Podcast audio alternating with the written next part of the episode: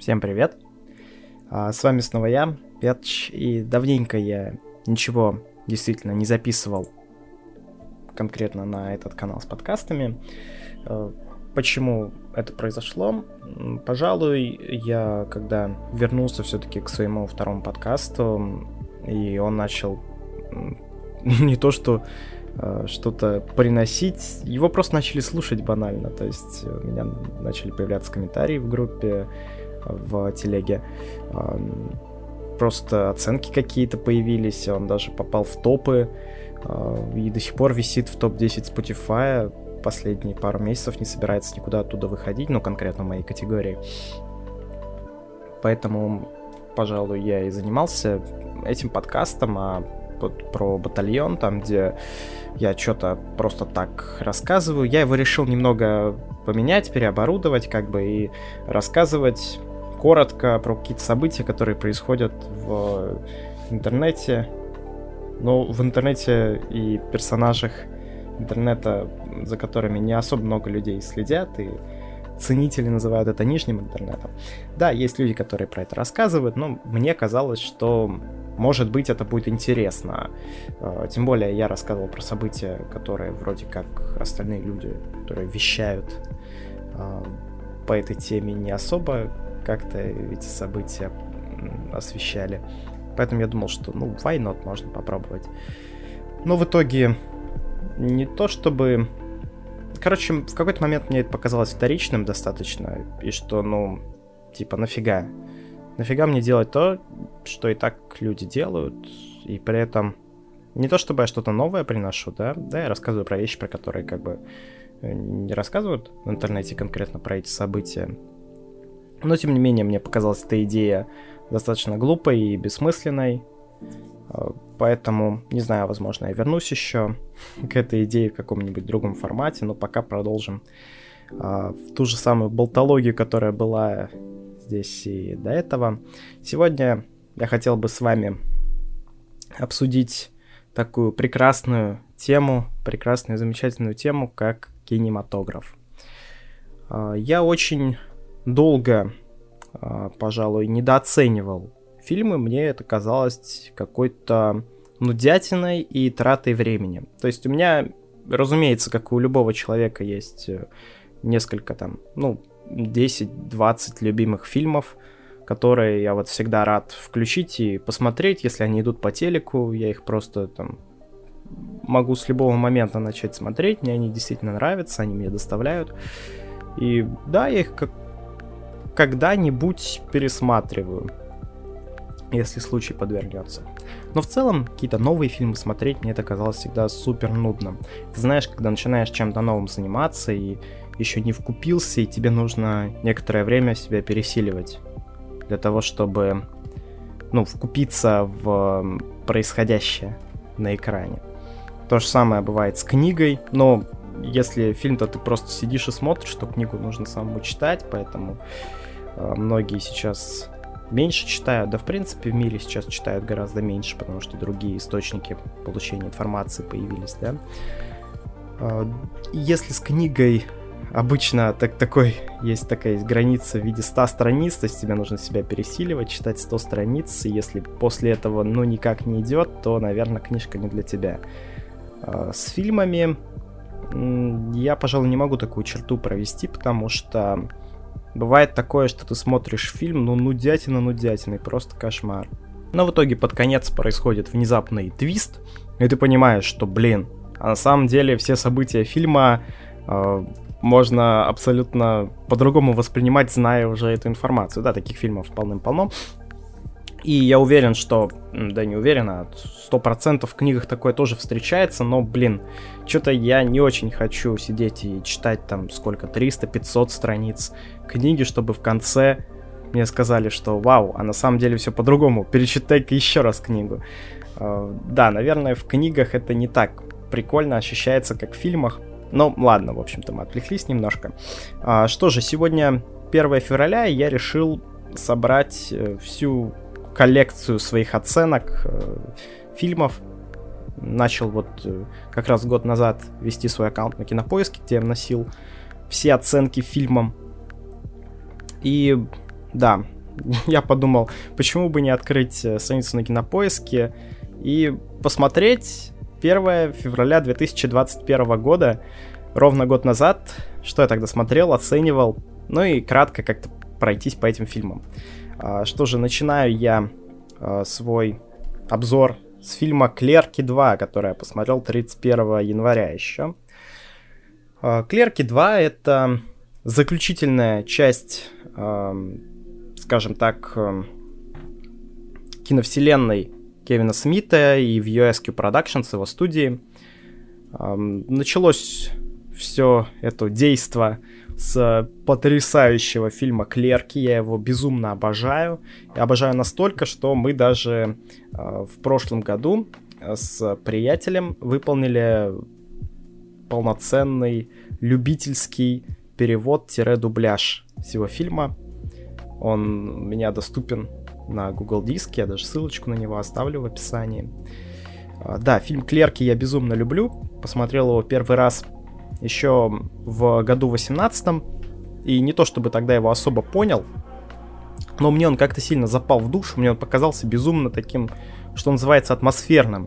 То есть фильм снят в 93-м, 94 году, то есть вот когда-то тогда, это было время, когда начали э, стремительно дешеветь э, камеры, которые снимают на пленку, сама пленка стала дешеветь, и эм, Данное событие ознаменовало собой приход новой эпохи американского кино, конкретно авторского кино. Это когда обычные люди э, снимали кино про себя, про своих друзей, про какие-то свои сюжеты, которые выдумывали их же друзья, знакомые и так далее.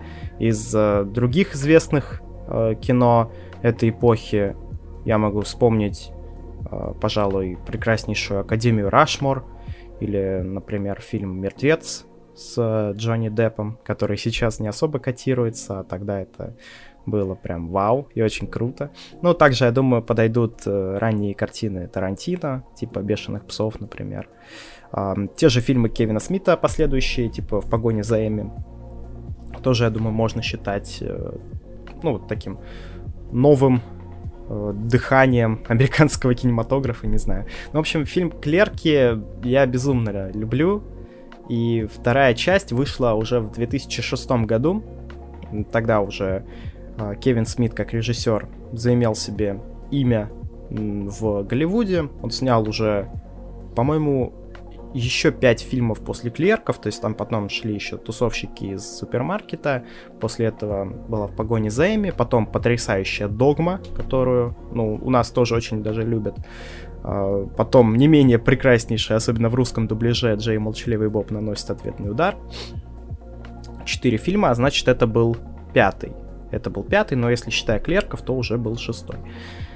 А, да, как я сказал, фильм был снят в середине двухтысячных, и все-таки не то, чтобы он мне особо так понравился.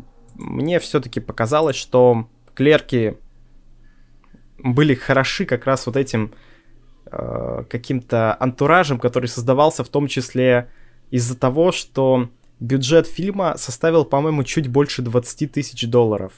Для э, США 90-х годов когда пленка была тоже достаточно дорогой, это, ну, абсолютные копейки, то есть, ну, по сути, за эти деньги эти деньги раздали актерам, если они вообще что-то получили. Эти, деньги были потрачены на пленку, на аренду там магазинчиков всяких, то есть вот этих там нескольких локаций, где проходили съемки. И, в общем-то, все. Но самое интересное, что первые клерки отбили свою, свой бюджет, по-моему, около 400 раз. Это э, по-моему, он считается одним из самых прибыльных фильмов, в принципе, в истории кинематографа. А, вот такие вот интересные факты я могу еще о нем назвать. Что касается вторых клерков, то я не скажу, что они были вторичными, они были достаточно интересными все равно. Там был вот этот вот э, присущий э, юмор э, сортирный достаточно. То есть для, для кого это плюс, для кого минус. Мне все-таки кажется, что в каких-то э, каких-то адекватных дозах его вполне можно воспринимать, или же его можно воспринимать в фильме, который изначально себя так позиционирует. А я многие фильмы с э, таким юмором безумно люблю, потому что эти фильмы изначально говорят, да, мы вот такие фильмы, не жди от нас ничего адекватного. Ты смотришь, настроенный уже на это, и тогда кайфуешь. А вот «Клерки 2», пожалуй, был вот именно таким фильмом. А, я не помню точно, но туда позвали сниматься э, на тот момент э, достаточно популярную актрису. Ее звали э, Розарио Доусон. Она до этого снималась в «Городе грехов» вместе с Брюсом Уиллисом и Микки Рурком. Не особо я люблю «Город грехов», но эту актрису я запомнил тогда, когда я его смотрел, и да, вспомнил, что да, это действительно она. И я бы не сказал, что «Клерки 2» это какой-то прикольный фильм. Опять-таки, если вам зашли первые, то я думаю, что вполне зайдут и вторые. Хотя, опять-таки, кому как они зашли. То есть, мне понравилась атмосфера в первых клерках, в том числе. Во-вторых, мне кажется, она полностью исчезла, потому что бюджет уже составил там несколько миллионов долларов, а не 27 тысяч или сколько там мне было у первого.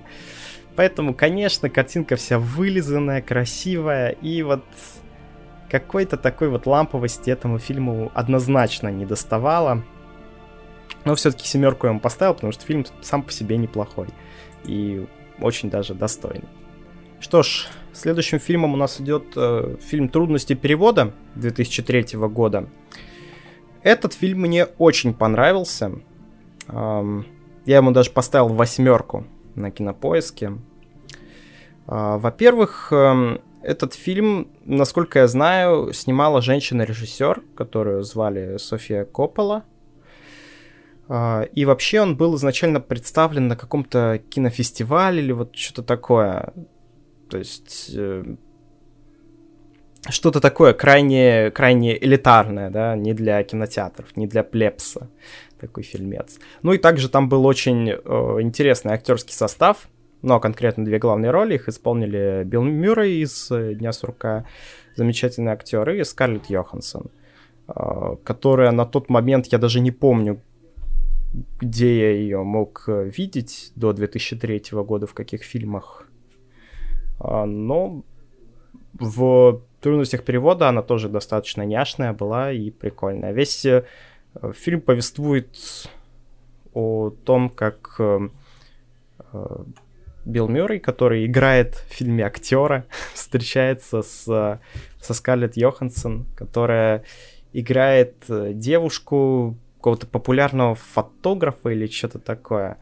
И, в общем-то, прикол в том, что ее муж постоянно на работе, потому что он приехал в Японию э, работать фотографом как раз где-то. Ну и Билл Мюррей тоже приехал в Японию э, что-то там сниматься, по для рекламы виски какого-то или какого-то алкоголя другого.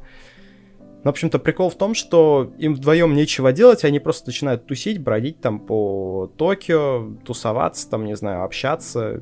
И причем даже не как друзья, а как просто знакомые. То есть ты понимаешь, что они разъедутся потом и никогда в жизни в своей друг друга не встретят и, возможно, даже и не вспомнят уже в какой-то момент. Но, тем не менее, сейчас почему бы вместе не пообщаться, ведь им вдвоем не достает общения, каждый из них там, а, ну, Билл Мюррей сам приехал и работает, а, Скарлетт Йоханссон приехала с, со своим мужем или женихом, я не помню, ну, в общем, тоже там по работе, да, как бы не отдыхают, короче, они там, и вот так восполняют какую-то потребность в общении. Короче, блин, фильм очень прикольный, очень классный, прям. Я даже не знаю, как его назвать. То есть, это и не мелодрама, пожалуй. Не мелодрама. Драма, наверное, какая-то. Ну, видишь, драмой можно многие фильмы назвать. Этот фильм, он особенный. Он вот просто от людей для людей, то, что называется. От человека для человека. Не знаю. Мне этот фильм почему-то глубоко так прям запал. И я его пересмотрел еще за этот год раза два. Вот просто мне было пипец как скучно. Я сидел один дома или один в общаге, да, один раз в общаге его смотрел, сидел один в общаге и думал, блин, пипец, как же просто нехорошо я себя чувствую, скажем так. Надо снова пересмотреть этот фильм, потому что вот там про людей, которые себя также нехорошо чувствуют. И мне, ну, действительно, просто легче после этого фильма становится. Он прям приятный в самом лучшем смысле этого слова. Фильм «Восьмерка». Нет, фильм «Трудности перевода» называется, я поставил ему 8. Следующий фильм называется «Проект X. Дорвались» 2012 года. Я его посмотрел 31 января, также это был последний день сессии. Это означало, что я ее сдал. А, и я подумал, почему бы и нет, раз э, мы не ходим на тусовки, потому что ну, потому что я, в принципе, не хожу ни на какие тусовки, это во-первых, а во-вторых, э, тогда был карантин.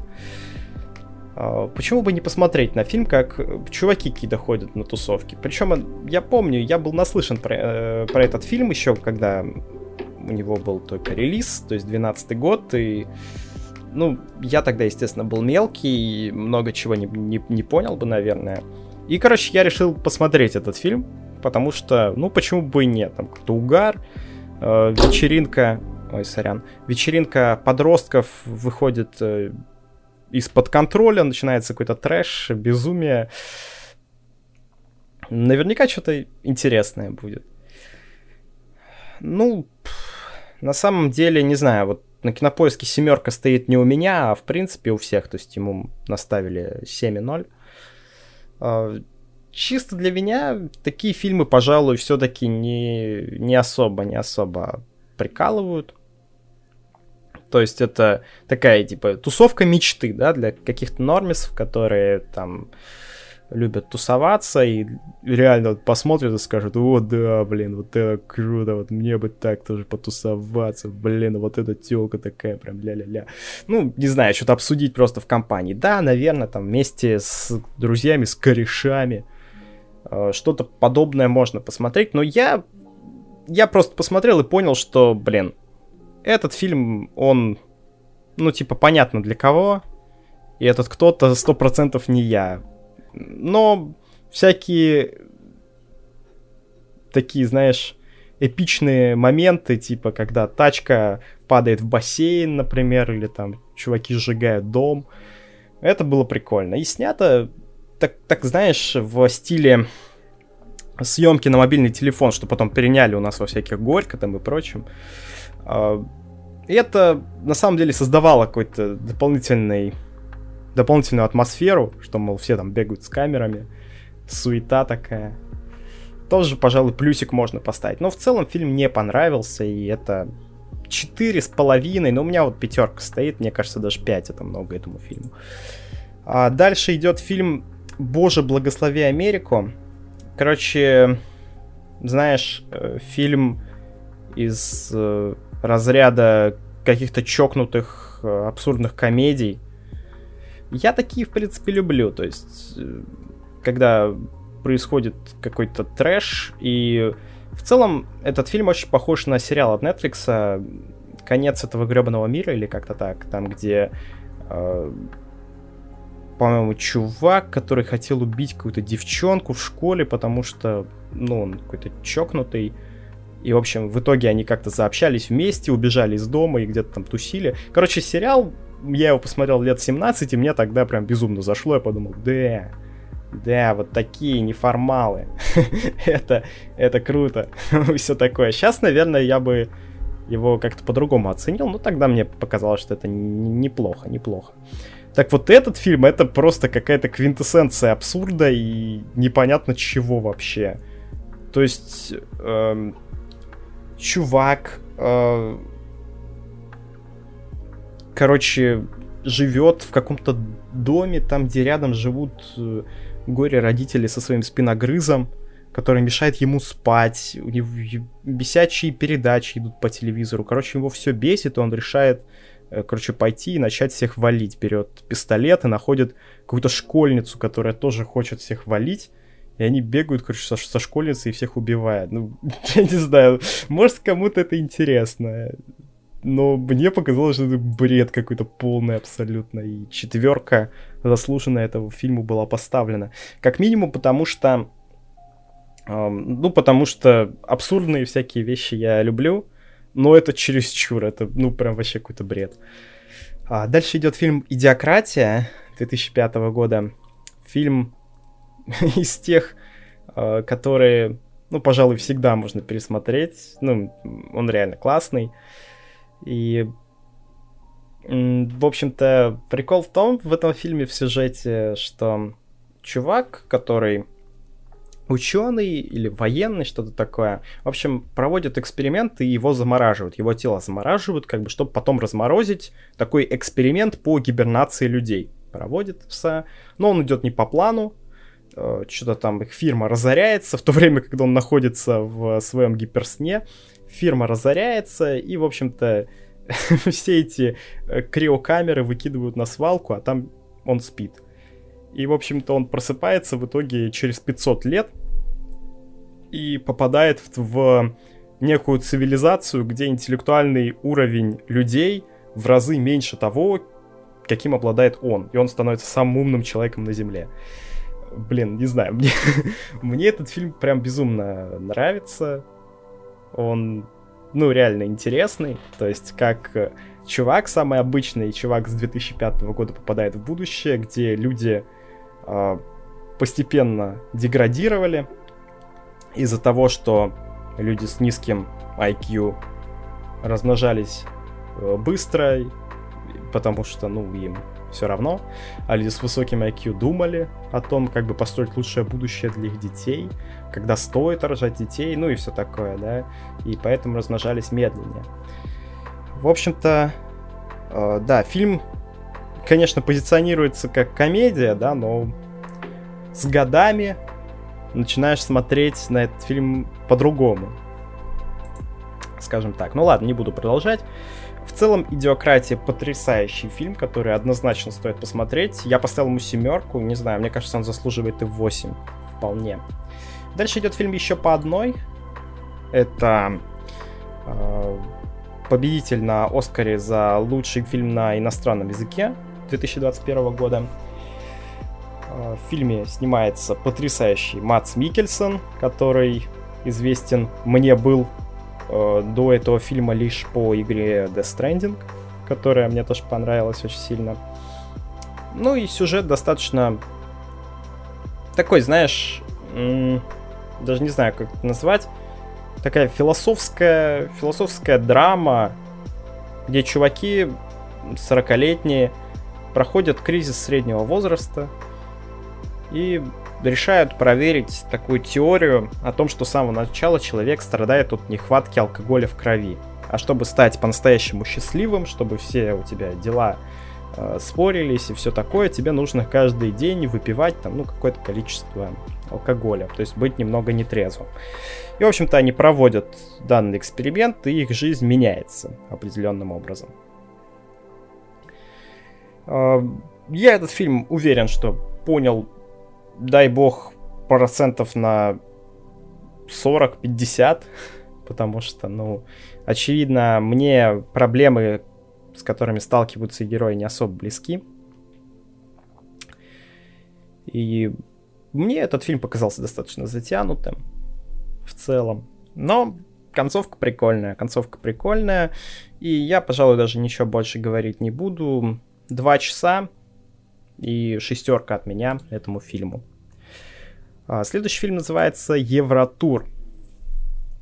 Евротур это одна из самых лучших э, комедий, которые я знаю. Это прекрасный фильм про то, как э, чувака, по-моему, блин, я не помню, что было конкретно. На, на выпускном, да, на выпускном э, главному герою его девчонка сообщает о том, что она его бросает.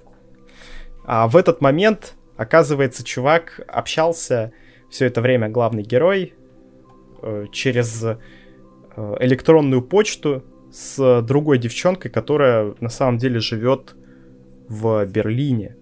И, в общем-то, оказывается, когда что эта девчонка, он решает отправиться к ней, дабы заиметь подружку себе, берет с собой э, друзей, и они отправляются в тур по Европе. Э, то есть это роуд-муви в самом просто лучшем его смысле. Фильм безумно смешной, классный, такой сатирический прям, со всякими разными стереотипами о Европе, которые есть не только в США, я думаю, но и у нас тоже. И, блин, это вот один из тех фильмов, которые я всегда буду готов пересмотреть, тем более там э, играет еще очень красивая актриса, э, которая играет э, девочку-пацанку. Вот. Ну и вроде, пожалуй, что все. Я много пересмотрел всяких разных комедий, но этот фильм для меня это топ-тир, прям безумно классный. Идем дальше. Я решил продолжить знакомство с подобными комедиями посмотреть прям классику. Это «Американский пирог». Я его никогда не смотрел, потому что, ну, очевидно, я не застал те времена, когда он был популярен. он был популярен тогда, когда мне было года три, наверное. А, да, конечно, я слышал о том, что есть такой фильм для взрослых прям такой, а, который даже не крутили в кинотеатрах, он только распространялся на кассетах еще. Сюжет дан, данной картины, я думаю, знаком каждому, не стоит его пересказывать. Но в целом, не знаю, сейчас, конечно, этот фильм смотрится, ну, крайне состарившимся уже, то есть сейчас абсолютно по-другому люди общаются, да, другие абсолютно какие-то интересы. Нет, интересы-то основные те же самые остались, разумеется. Но э, что касается, ну, не знаю, каких-то даже привычек, просто обычного общения, ты смотришь и понимаешь, что фильм, он устарел, прям, да, то есть так, наверное, общались люди, которым сейчас, ну, лет по 30, наверное, даже 35. То есть это же э, выпускники э, середины, то есть границы веков. Получается, им тогда было лет по 20, то есть это фильм вот для поколения 80-х, да, годов, то есть даже те, кто родились в 90-х, наверное, уже по-другому как-то старшие классы свои проживали. Но, может быть, для поколения 90-х еще этот фильм более-менее котируется, но вот, по крайней мере, то, что было у меня на выпускном, у меня его не было из-за карантина. Я, разумеется, не могу никак э, э, представить, что подобное, в принципе, может происходить у чуваков, которым по 17-18 лет. Но для своего времени, ну да, это вот прям как такой а, фильм своего времени, да, то есть ты просто хочешь вернуться в 99-й год, и ты смотришь «Американский пирог» и понимаешь, что да, это 99-й год, потому что сейчас такое, ну, вряд ли возможно. А, следующий фильм называется «Рискованный бизнес» с Томом Крузом. Я не знаю, что решил посмотреть какой-нибудь старенький фильмец, причем с актером, которого я знаю. И Тома Круза я, ну не то, что прям очень люблю. Мне нравится безумно фильм «Человек дождя». Прекрасный просто.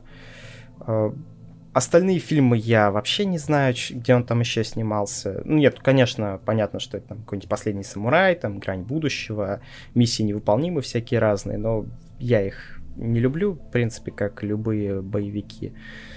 А вот здесь я подумал, почему бы и нет. Фильм 83-го года, здесь ему там лет 20, и почему бы не посмотреть? То есть, причем это какая-то такая подростковая комедия, все, что я люблю а конкретно я очень люблю фильмы Джона Хьюза, типа там «Клуба завтрак» или а, «16 свечей». Подумал, мол, почему бы и нет, причем затравка тоже достаточно интересная. Чувак, 17-летний студент, а, достаточно хорошо учится, и вот его родители собираются в отпуск и оставляют его одного дома поприсматривать за ним. Ну, в общем-то, чувак тут решается пуститься во все тяжкие, а, и замутить в доме родителей настоящий. А вот что замутить я, пожалуй, рассказывать не буду. Но фильм такой, скажем, ну, пойдет. То есть посмотреть, посмотреть прям приятно. Прям приятно посмотреть. Причем атмосфера 80-х такая прям хорошая. Ну, короче, затравка такая. Чувак э, сходит с ума, когда ему оставляют целый дом в его пользовании. Не знаю, я бы на его месте сидел бы, конечно, и в комп играл весь день. Но 80-е не было компа. Итак, следующий фильм называется «Дневник памяти». Это мелодрама в самом худшем его проявлении. Мне этот фильм посоветовал друг, который сказал, что они вместе с девушкой смотрели этот фильм. И он сказал, что, типа, фильм очень классный. А, причем фильм с Райаном Гослингом, да.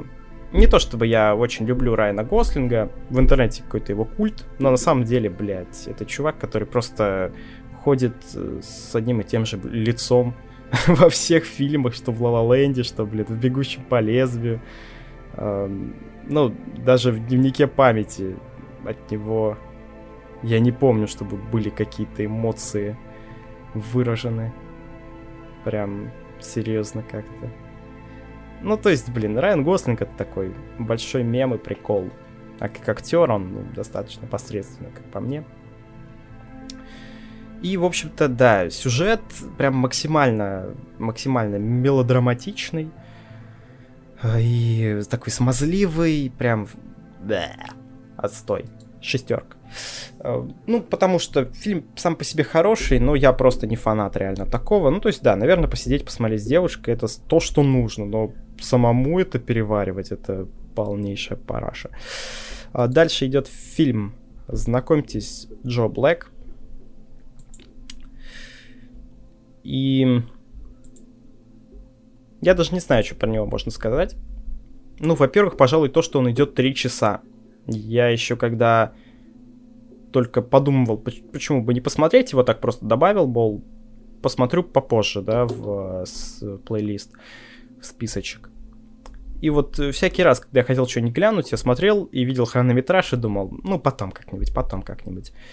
А, и, в общем-то, в итоге я решил его посмотреть, когда ехал в поезде. В поезде ехать 4 часа, и поэтому почему бы не скоротать времени и посмотреть это кинцо. Тем более дома-то я уж точно не стал бы этого делать. И в итоге, да, я посмотрел, и прям не то, что прям супер быстро пролетели эти три часа, но было достаточно интересно. Было достаточно интересно. Брэд Питт играет, как всегда, смазливого мальчика, которого сбивает э, машина в начале фильма, а потом в его лице перерождается ангел смерти и познает э, земную жизнь. Короче, ну да, классика такая, конечно. То есть тут 200 с лишним тысяч оценок на, на кинопоиске. Но я этот фильм не видел и вот посмотрел. Э, да, затянутый в какие-то моменты, но такой, короче, такой, какой есть фильм. Сократить его можно было 100%.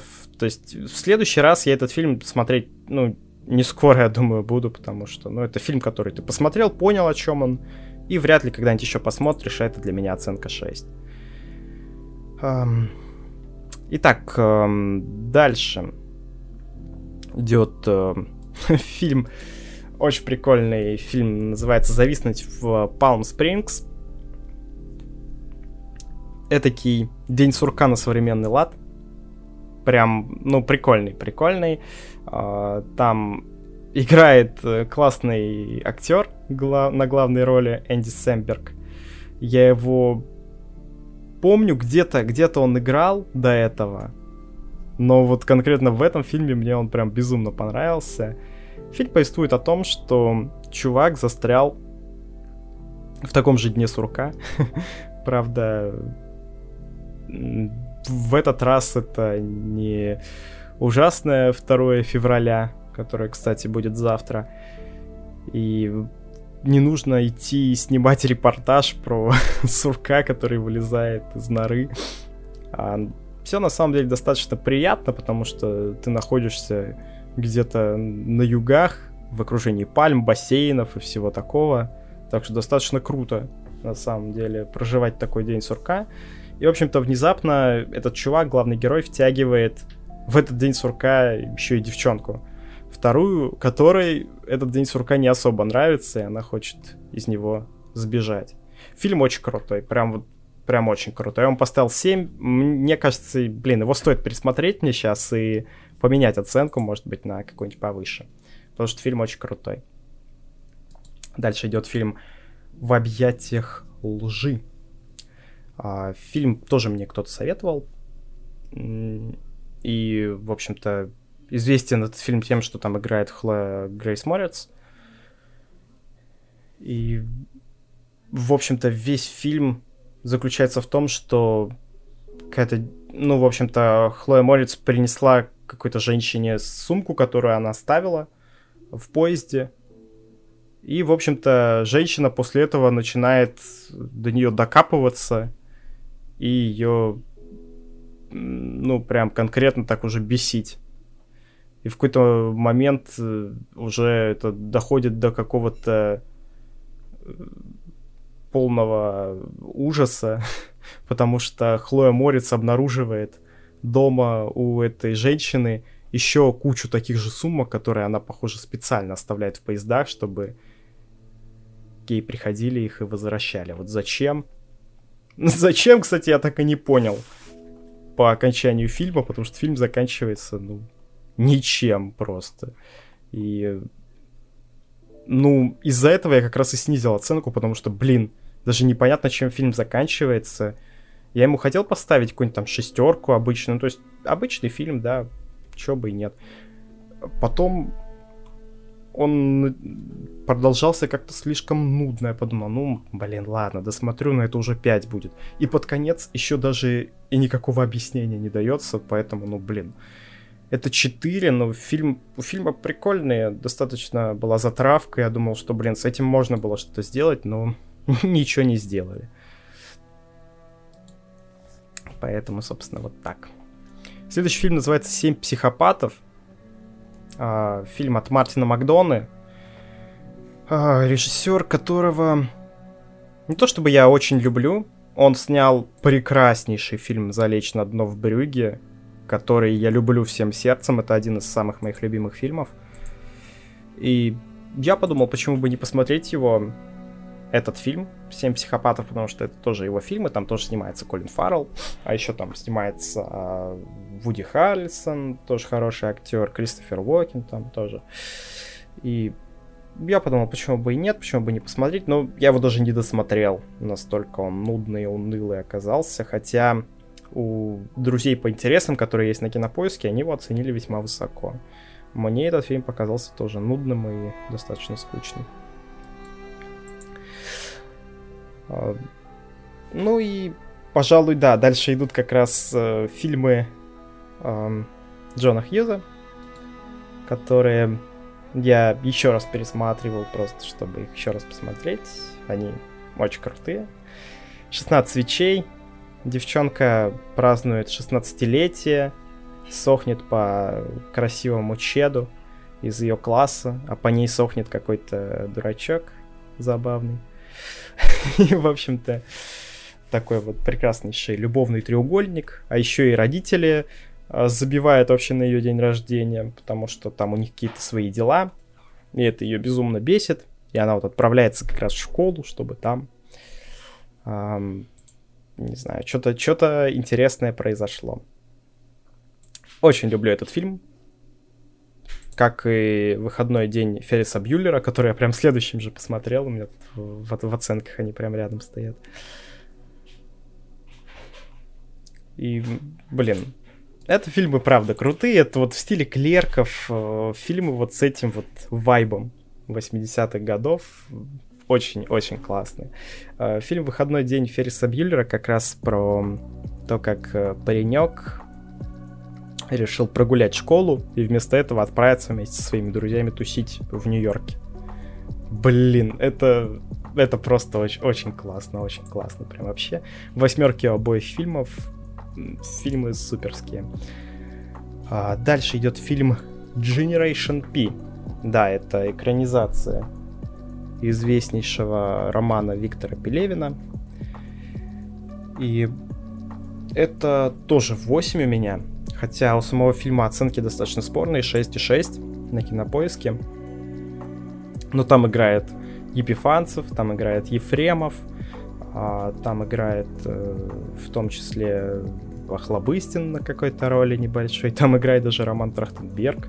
Я вот когда увидел просто, сколько там интересных таких э, актеров задействовано, еще и режиссер Виктор Гинзбург, я подумал, это должно быть что-то что-то очень-очень одиозное достаточно в хорошем смысле. Хотя не знаю, можно ли в хорошем смысле это слово употреблять, но как-то вот прям хочется как-то так этот фильм описать. А, да, и это, по сути, полная экранизация Generation Peace с вырезанными моментами некоторыми, с красивым визуалом. Визуал прям очень красивый. И как передано, э, переданы 90-е. Обычно, ты знаешь, привык, что 90-е это всегда какая-то разруха, ужас, кошмар.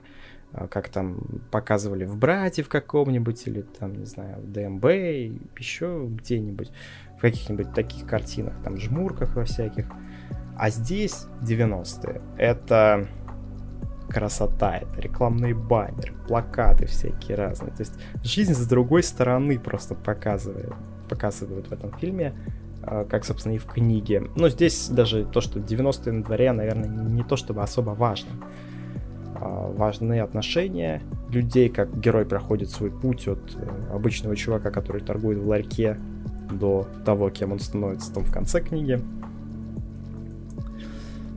И здесь два часа пролетели вообще незаметно. Этот фильм меня прям реально в списке самых любимых. А, после этого идет э, детектив «Достать ножи» 19 года. Я его так и не посмотрел, мне его посоветовала сестра посмотреть. И я на самом деле достаточно скептически, скептично, скептически был настроен, потому что я не любил никогда детективы всякие разные. Мне всегда казалось, что детективы это скучно и неинтересно. Особенно после того, как я посмотрел «Убийство в Восточном экспрессе» по Агате Кристи. Этот фильм меня вообще не зацепил. Ну, я подумал, ну окей, посмотрю, что там. И в итоге, и в итоге этот фильм я посмотрел за год, наверное, раза, раз, два, три, четыре раза за год я этот фильм посмотрел. Потому что я его потом показывал всем остальным своим а, друзьям, знакомым и смотрел вместе с ними, чтобы они наверняка посмотрели, чтобы они поняли, насколько это, это крутой фильм. Я даже был не против пересмотреть его еще раз. Uh, блин, потрясающий Дэниел Крейг на главной роли, потрясающая Анна де Армас uh, в, ну, скажем, тоже на главной роли, да. Uh, опять-таки я знаю, что там Крис Эванс еще играл в этом фильме. То есть состав актерский очень классный, и весь детектив заключается в том, что хозяина дома, человека, который отпраздновал недавно свой день рождения или какое-то другое торжество, он найден мертвым с... В общем, он найден мертвым при каких-то обстоятельствах. И вызывает как раз Дэниела Крейга, такого достаточно интересного частного детектива, который как раз таки ведет и распутывает это дело о смерти вот этого известного деда-писателя. Фильм классный, фильм классный, восьмерка, опять-таки, тоже от меня. Следующий фильм называется «Где моя тачка, чувак?». И это самый худший фильм этого года, который я смотрел. Я не знаю, почему его люди ставят ему 8, 7, 9. Это полнейшая параша. И он не котируется даже как сортирная комедия, не знаю, какая-то... Ну, не знаю, какой-то фильм, который ну, ты, типа, не будешь э, смотреть в адекватном состоянии, например, потому что, ну, я не знаю, ты его должен, как, как в принципе, его можно досмотреть, при том, что он идет всего час двадцать, но мне казалось, что это длится просто бесконечно это время, потому что на экране творится полная неразбериха, путаница, вообще непонятно что. Один гэг перекрывается другим, а ты даже еще не понял, что это была шутка, Э, что и, и в этот момент происходит снова какой-то неадекват. При этом чуваки постоянно шутят на главных ролях, шутят странно, не в тему, и поэтому абсолютно не смешно. И вот то, что у этого фильма стоит 6,2, это, ну, я не знаю. Может быть, люди реально смотрели его в 2000 году, когда он вышел. Сейчас пересматривают, и на, на ностальгии им этот фильм нравится. Но мне показалось, что это полная какая-то хрень. И я этому фильму поставил 2, потому что там было ровно две смешных шутки в начале. Я подумал, что этому фильму этого достаточно будет. А следующий фильм, точнее мультфильм, называется «Человек-паук через вселенные», который мне опять-таки посоветовала посмотреть сестра. И я также абсолютно был настроен э, достаточно скептично к этому фильму, потому что, ну, я подумал, не, супергеройщина. Это же, ну, типа, не знаю, для чуваков, которые фанатеют по этому всему. А я из супергеройщины смотрел только трилогию Сэма Рэйми про Паука и, и пару Железных Человеков, которые мне э, которые мне приносил э, друг на флешке скачанные. И мы смотрели их вместе. И, ну, я бы не сказал, что это что-то было запоминающееся. А трилогия с Рэйми мне, кстати, очень понравилась. Но потом Паука перезапустили с Эндрю Гарфилдом, потом его еще раз перезапустили с Томом Холландом. И, ну, я подумал, что, ну, это уже не то, это уже не то. И, как бы, тем более, этот, и тут мультик выходит, я подумал, не, такое себе. Но посмотрев, я просто э, понял, насколько же я был неправ на самом деле, ну, касательно этого мультика. В первую очередь это визуал. Визуал, он просто потрясающий, как будто комикс э, внезапно взяли и перенесли на экран. На экран твоего, на монитор, там, не знаю, на телевизор, на чем ты смотришь. Это так странно. Это как будто ты сон смотришь какой-то, потому что, ну, ты даже представить не можешь, что вау, это все вот как бы движется прямо сейчас у тебя на экране. Это очень круто. И я вот первые 20 минут просто, я даже не понимал, о, чем, о чем вообще фильм, мультфильм. Потому что я просто сидел и глаз не мог оторвать от того, как, насколько все красиво нарисовано со всякими эффектами и прочим. Хотя, кстати, фильм за это ругали в э, потом в рецензиях мол, глаза устают. Ну, не знаю, у меня глаза еще бы спокойно смотрели на два часа подобного движа анимационного, прикольного. И, блин, фильм, мультик потрясающий. И фильм, э, ну, как фильм, если его воспринимать, то есть сюжетом и прочим. Сюжет рассказывает о том, как э, несколько Человеков-пауков из разных измерений объединяются перед э, некой общей угрозой про то, как этих пауков находят и призывают. Ну, интересно, интересно, в общем, все это тоже сделано, рассказано. И я не знаю, даже в, в компании, мне кажется, вообще будет круто это посмотреть. Од, одному-то мне было безумно интересно. А уж когда много людей вместе, то это, наверное, вообще очень круто. Следующий фильм называется «Охота». Э, Причем я смотрел в этом году два фильма с названием «Охота». Первый фильм датский с э, тем же э, Матсом Микельсоном на главной роли. Это такая остро-социальная драма про то, как э, обычного воспитателя в детском саду принимают за педофила, потому что девочка э, решила пошутить в детском саду и рассказала э, историю про то, как этот воспитатель. Ну, в общем, напридумывала много всего лишнего, чего на самом деле не было. И жизнь э, вот этого воспитателя превратилась в сущий ад из-за этого. В общем, да, фильм жесткий, но мне он прям зашел, прям зашел, и это, знаешь, прям из, из тех фильмов, которые ты смотришь, тебе не хочется так поводить мышкой, чтобы посмотреть, сколько там осталось еще смотреть. А, вот э, такие фильмы мне прям прям нравятся, которые так цепляют. Этот фильм 19 года так, такая, ну я не знаю, сатира, наверное, что ли. Короче, фильм рассказывает про то, как богачи отлавливают людей и заставляют играть в голодные игры в реальной жизни.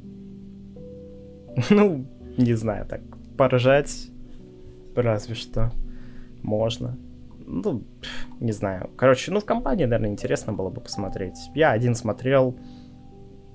Посмотрел, да, фильм как фильм хороший. То есть, да, это 6. Это 6 для меня.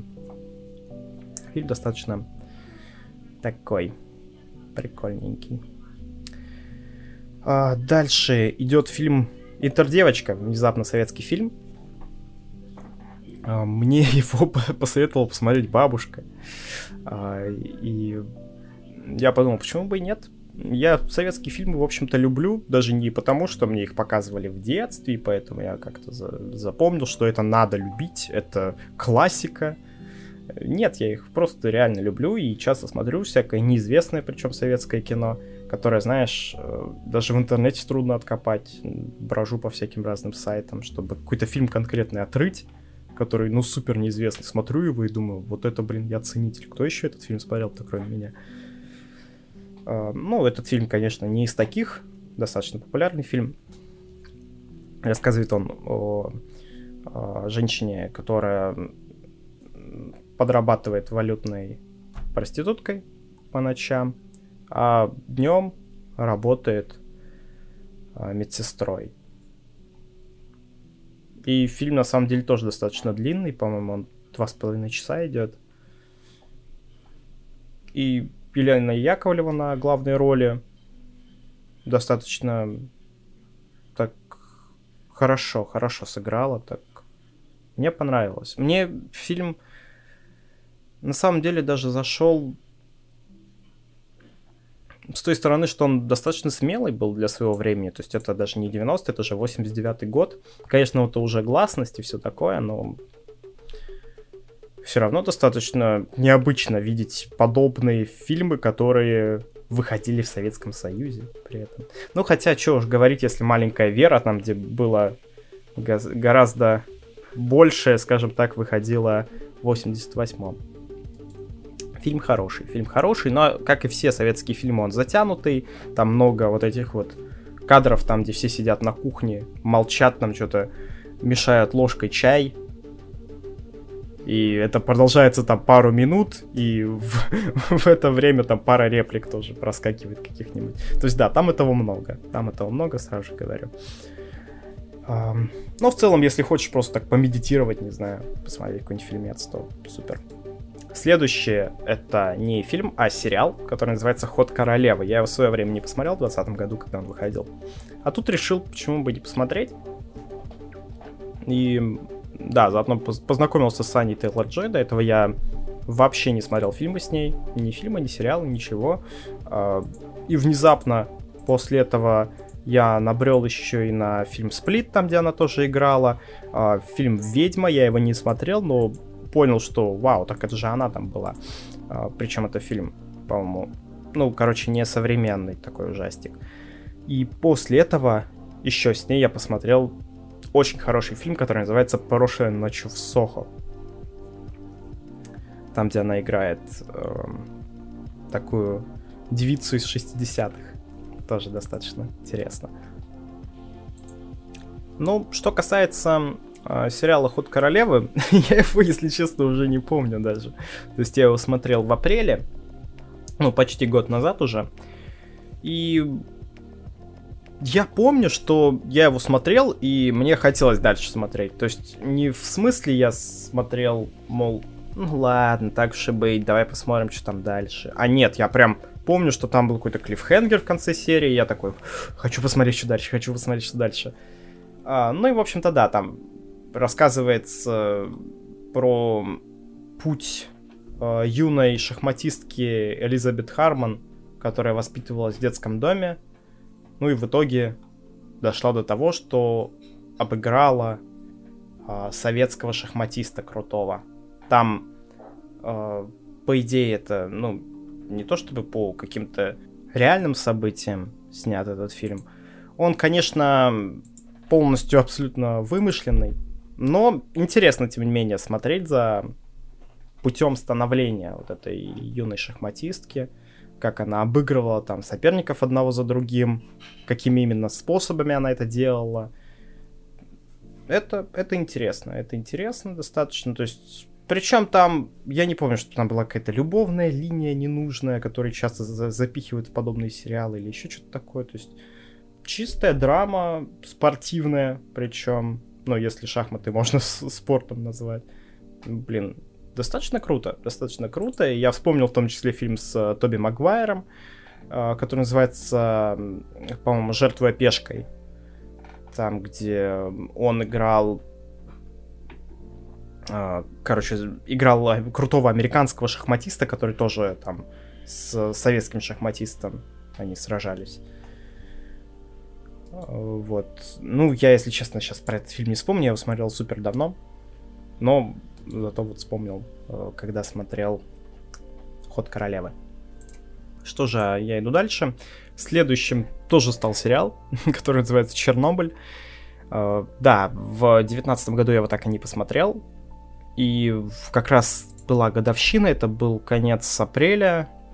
И я подумал, почему бы не посмотреть сериал «Чернобыль» как раз вот по случаю там 30 ровно, а нет, или сколько там, 40? 35, 35 лет прошло. Надо бы, наверное, уже посмотреть Чернобыль. В свое время я его пропустил, потому что, ну, а что смотреть там? Ну, я это и так все знаю. А тут посмотрел, и, блин, я на самом деле много чего не знал. И вот здесь как раз круто, что сериал именно снят по реальным событиям, но при этом при этом он не претендует на какую-то достоверность, правду там и все такое. А, то есть там красиво сняты всякие сцены там с ликвидацией всяких последствий. Вот такие всякие вещи. Это смотреть действительно, ну, прям захватывающе, прям захватывающе, интересно. Так, так, такая прям историческая, историческая постановка достаточно выдающаяся. А, также интересно в том числе то, как замалчивались всякие подробности. То есть, э, когда произошла авария, об многих дополнительных каких-то последствиях, э, разрушениях и прочем, там, радиоактивном фоне замалчивалось. Эм, да, так просто посмотришь на подобные картины и по-другому начинаешь смотреть на мир. Не знаю уж, э, было ли это целью авторов фильма, какую-то повесточку продвинуть. Но в любом случае, как, э, ну не знаю, картинка, да, картинка очень красивая. По поводу исторической части я тут никаких заявлений делать не буду, потому что ничего не знаю. Но смотрится круто, смотрится круто, и самое главное не воспринимать это как супер достоверную правду. Блин, если хотите узнать правду, то почитайте книжки. А это, ну, это шоу, это вот посмотреть. Мне кажется, что стоит так этот фильм воспринимать. А, что же, что же, что же. А, следующий фильм называется «Изображая жертву» 2006 года. Самое интересное, что я его заметил, потому что увидел на превьюшке этого трейлера из кинопоиска, на превьюшке этого трейлера э, был актер, который играл Лобанова в интернах. Я подумал, вау, то есть он там играет, блин, надо посмотреть. А еще там, э, ну, многие другие популярные актеры. То есть, э, например, тот же самый Федор Добронравов, там э, Марат Башаров тоже был из э, Дня выборов. Лия Хиджакова там, опять-таки, тоже играла работницу японского ресторана. Что касается фильма, то там рассказывается про молодого чувака, который закончил университет и после этого устроился в милицию, где он, ну, как в названии говорится, изображал жертв преступлений во время следственных экспериментов. А, ну, и, в общем-то, постоянно он вот ездил вместе со следователями, вывозил подсудимых на места преступлений, где положено как бы восстановить картину трагедии. Вот, ну, в общем-то, такая достаточно абсурдная комедия, учитывая то, что все эти расследования, понятное дело, что проводились так, чисто чтобы галочку поставить. Там же И так понятно, что преступник будет осужден. Ну, там в том числе и преступники были достаточно необычные и интересные персонажи. Короче, фильм классный меня, вот семерку получил, я прям с удовольствием его посмотрел. Следующий фильм называется «Грязь» Джеймсом Макэвоем. А, я даже не знаю, как этот фильм можно описать. Это, мне кажется, надо мне его пересмотреть. Я его, наверное, не понял вообще. Потому что я этот фильм посмотрел, мне показалось, что это просто набор тоже какого-то сумасшествия и безумия полного. То есть чувак с ума сходит постепенно. Потому что пытается получить повышение. Ну, там, кстати, тоже детектив.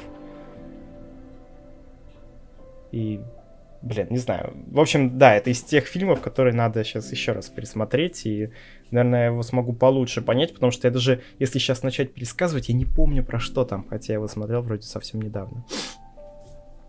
Следующий фильм называется «Крепкий орешек».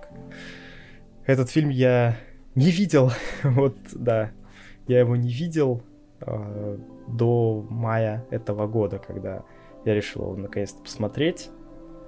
Я даже не знал про что там. Я знал, что это какой-то боевик с Брюсом Уиллисом и все. А тут внезапно оказалось, что там еще и Алан Рикман играл. Э, достаточно хороший актер, которого, э, ну, разумеется, и по Гарри Поттеру, и по э, Догме, я знаю в том числе. Ну, а теперь еще и по Крепкому Орешку. Ну, я бы не сказал, что крепкие орешки это что-то прикольное. Ну да, то есть я им поставил заслуженные шестерки, пересматривать, ну, наверное, буду, может, не буду. Потому что, ну, смысла не вижу, я не люблю боевики.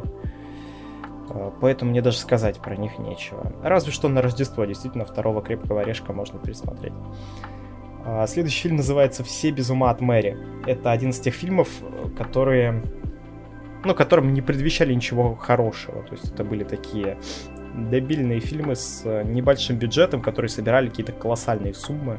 Ну, с небольшим по сравнению с остальными картинами, которые, э, которые рассчитывали на те сборы, которые в итоге получились все ума от Мэри. То есть бюджет там был около 20 миллионов, а собрали они, по-моему, чуть ли не 400 миллионов этим фильмом. А, да. Ну, в целом так посмотрев э, фильм с Беном Стиллером, которого я не особо люблю. Да, у него есть э, «Ночь в музее», которая, ну, такой уже классикой тоже стала на Новый год смотреть, например. Ну, как смотреть, она просто по телеку идет иногда так, взглянешь просто. Э, а больше я даже не помню, какие фильмы у него есть интересные, кроме того, что он Льва Алекса озвучил в Мадагаскаре. А, ну и там же играла Кэмерон Диас в свои лучшие годы.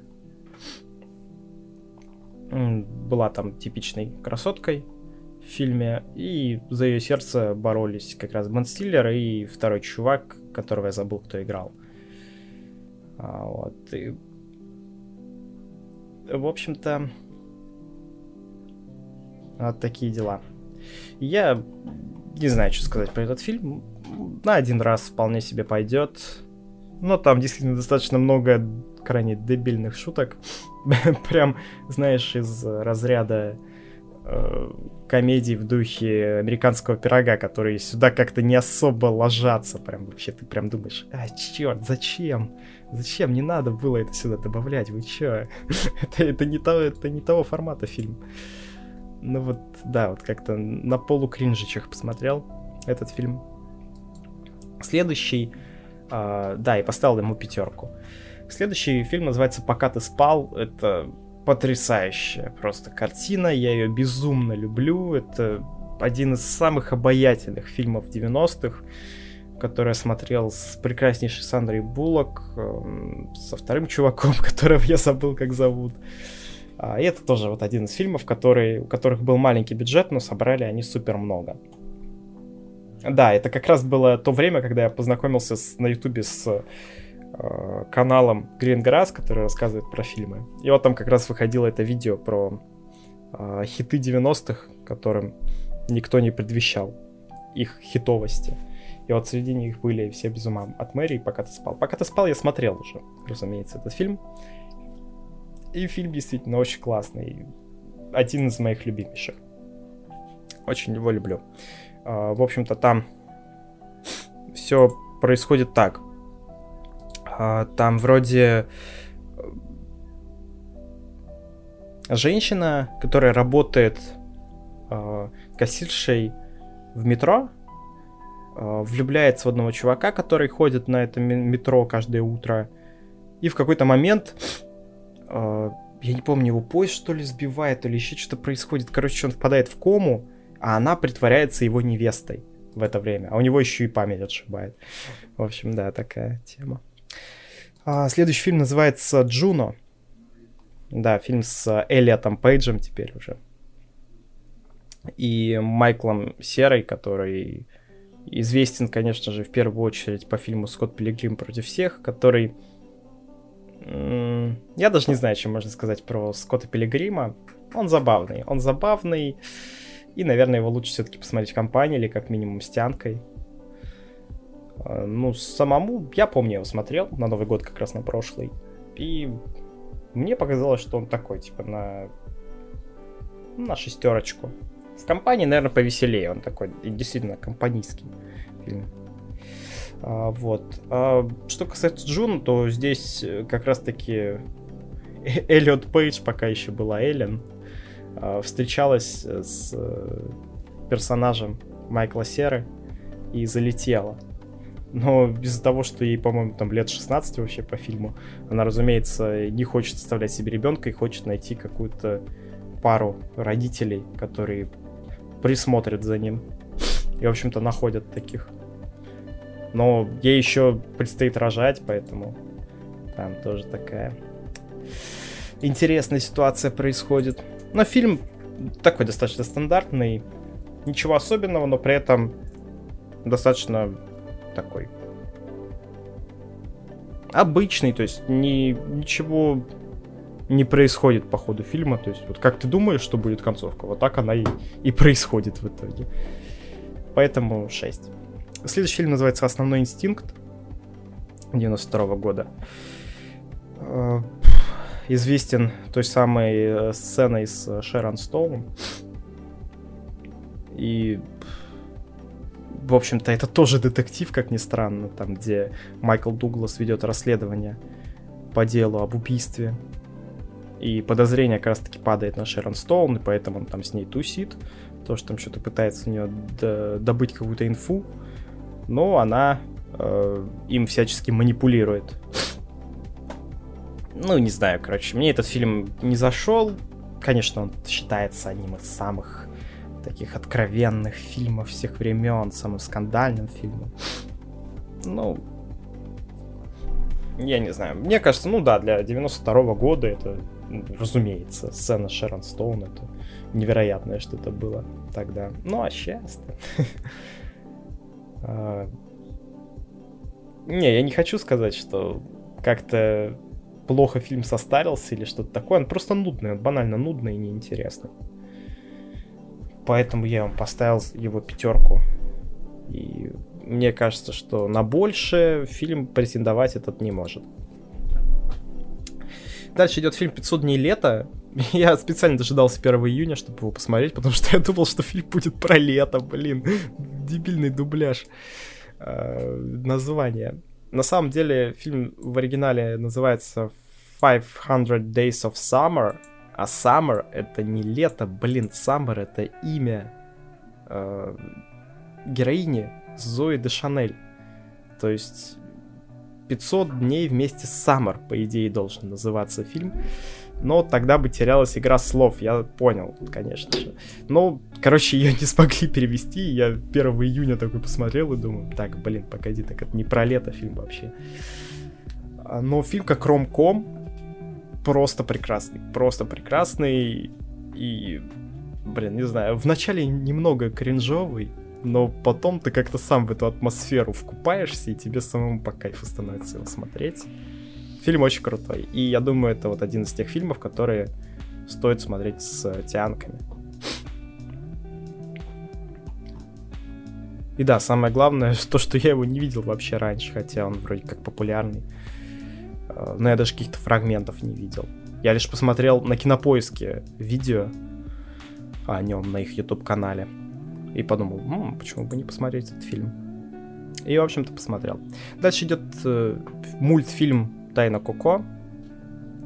Достаточно стандартная диснейщина, э, про которую я, пожалуй, ничего не могу сказать. Ну, это мультик, который я посмотрел во взрослом возрасте уже, ну, для того, чтобы мультики смотреть.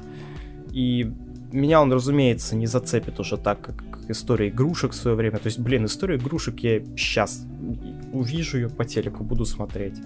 Потому что, ну, блин, это часть моего детства. А здесь мультик классный, да, и для маленьких прям вообще зайдет, для детей и все такое. То есть ничего плохого не могу про него сказать вообще, ну, блин. Ну, как бы да, я уже немножко не тот, чтобы мультики смотреть. А дальше идет э, фильм под названием «Голый пистолет», который я летом смотрел. Решил восполнить этот пробел, посмотреть наконец-то, что это за фильмы такие с э, Лесли Нильсоном, которые все обожают. Ну, скажем так, тоже одна из абсурдных комедий, для 80-х прям вообще тупо топчик, как мне кажется. Ну, сейчас смотрится... Не, отдельные гэги до сих пор смешные, до сих пор смешные, и в целом фильм достаточно неплохо состарился, скажем так. Но отдельные моменты ты прям чувствуешь, что, блин, это же из 80-х фильм. Поэтому 6, поэтому 6, потому что фильм-то, в принципе, хороший. Фильм, в принципе, хороший. А дальше идет фильм «Всегда говори да» 2008 года. А, это один из тех фильмов с Джимом Керри, когда он попробовал себя уже в других ролях. То есть он уже поиграл в «Вечном сиянии чистого разума», он же поиграл в шоу Трумана, то есть он теперь не просто чувак, который просто рожу умеет корчить. Он теперь показал себя как драматичный актер. И вот снова возвращается в комедии. Да, и здесь он играет такого битарда, скажем так, битарда, который сидит у себя дома и ничего не делает. У него там есть пара друзей, с которыми он там сидит в баре и все такое. И в какой-то момент ему говорят, что, чувак, чтобы поменять свою жизнь, тебе нужно попробовать всегда говорить «да» вообще на все. И он в какой-то момент э, уже сам не может с собой совладать, с собой совладать и говорит «да» на самые абсурдные какие-то вещи.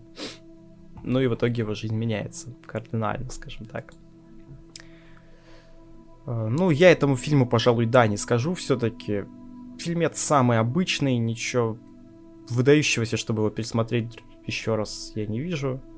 Поэтому 6 баллов заслуженные, как и многие подобные фильмы. Что же, а мы идем дальше.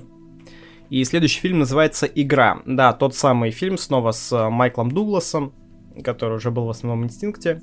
И мне показалось, что, наверное, тогда и не стоит его смотреть в других фильмах. Он, наверное, везде будет такой же. Э, но нет, в фильме «Игра» он раскрылся прям для меня. Э, при том, что это еще и э, фильм Финчера, у которого я люблю фильм «7» безумно. Uh, у него еще потрясающий фильм «Загадочная история Бенджамина Баттона». Ну и что уже говорить, «Бойцовский клуб». Конечно, к нему по-разному можно относиться, но фильм-то все равно классный.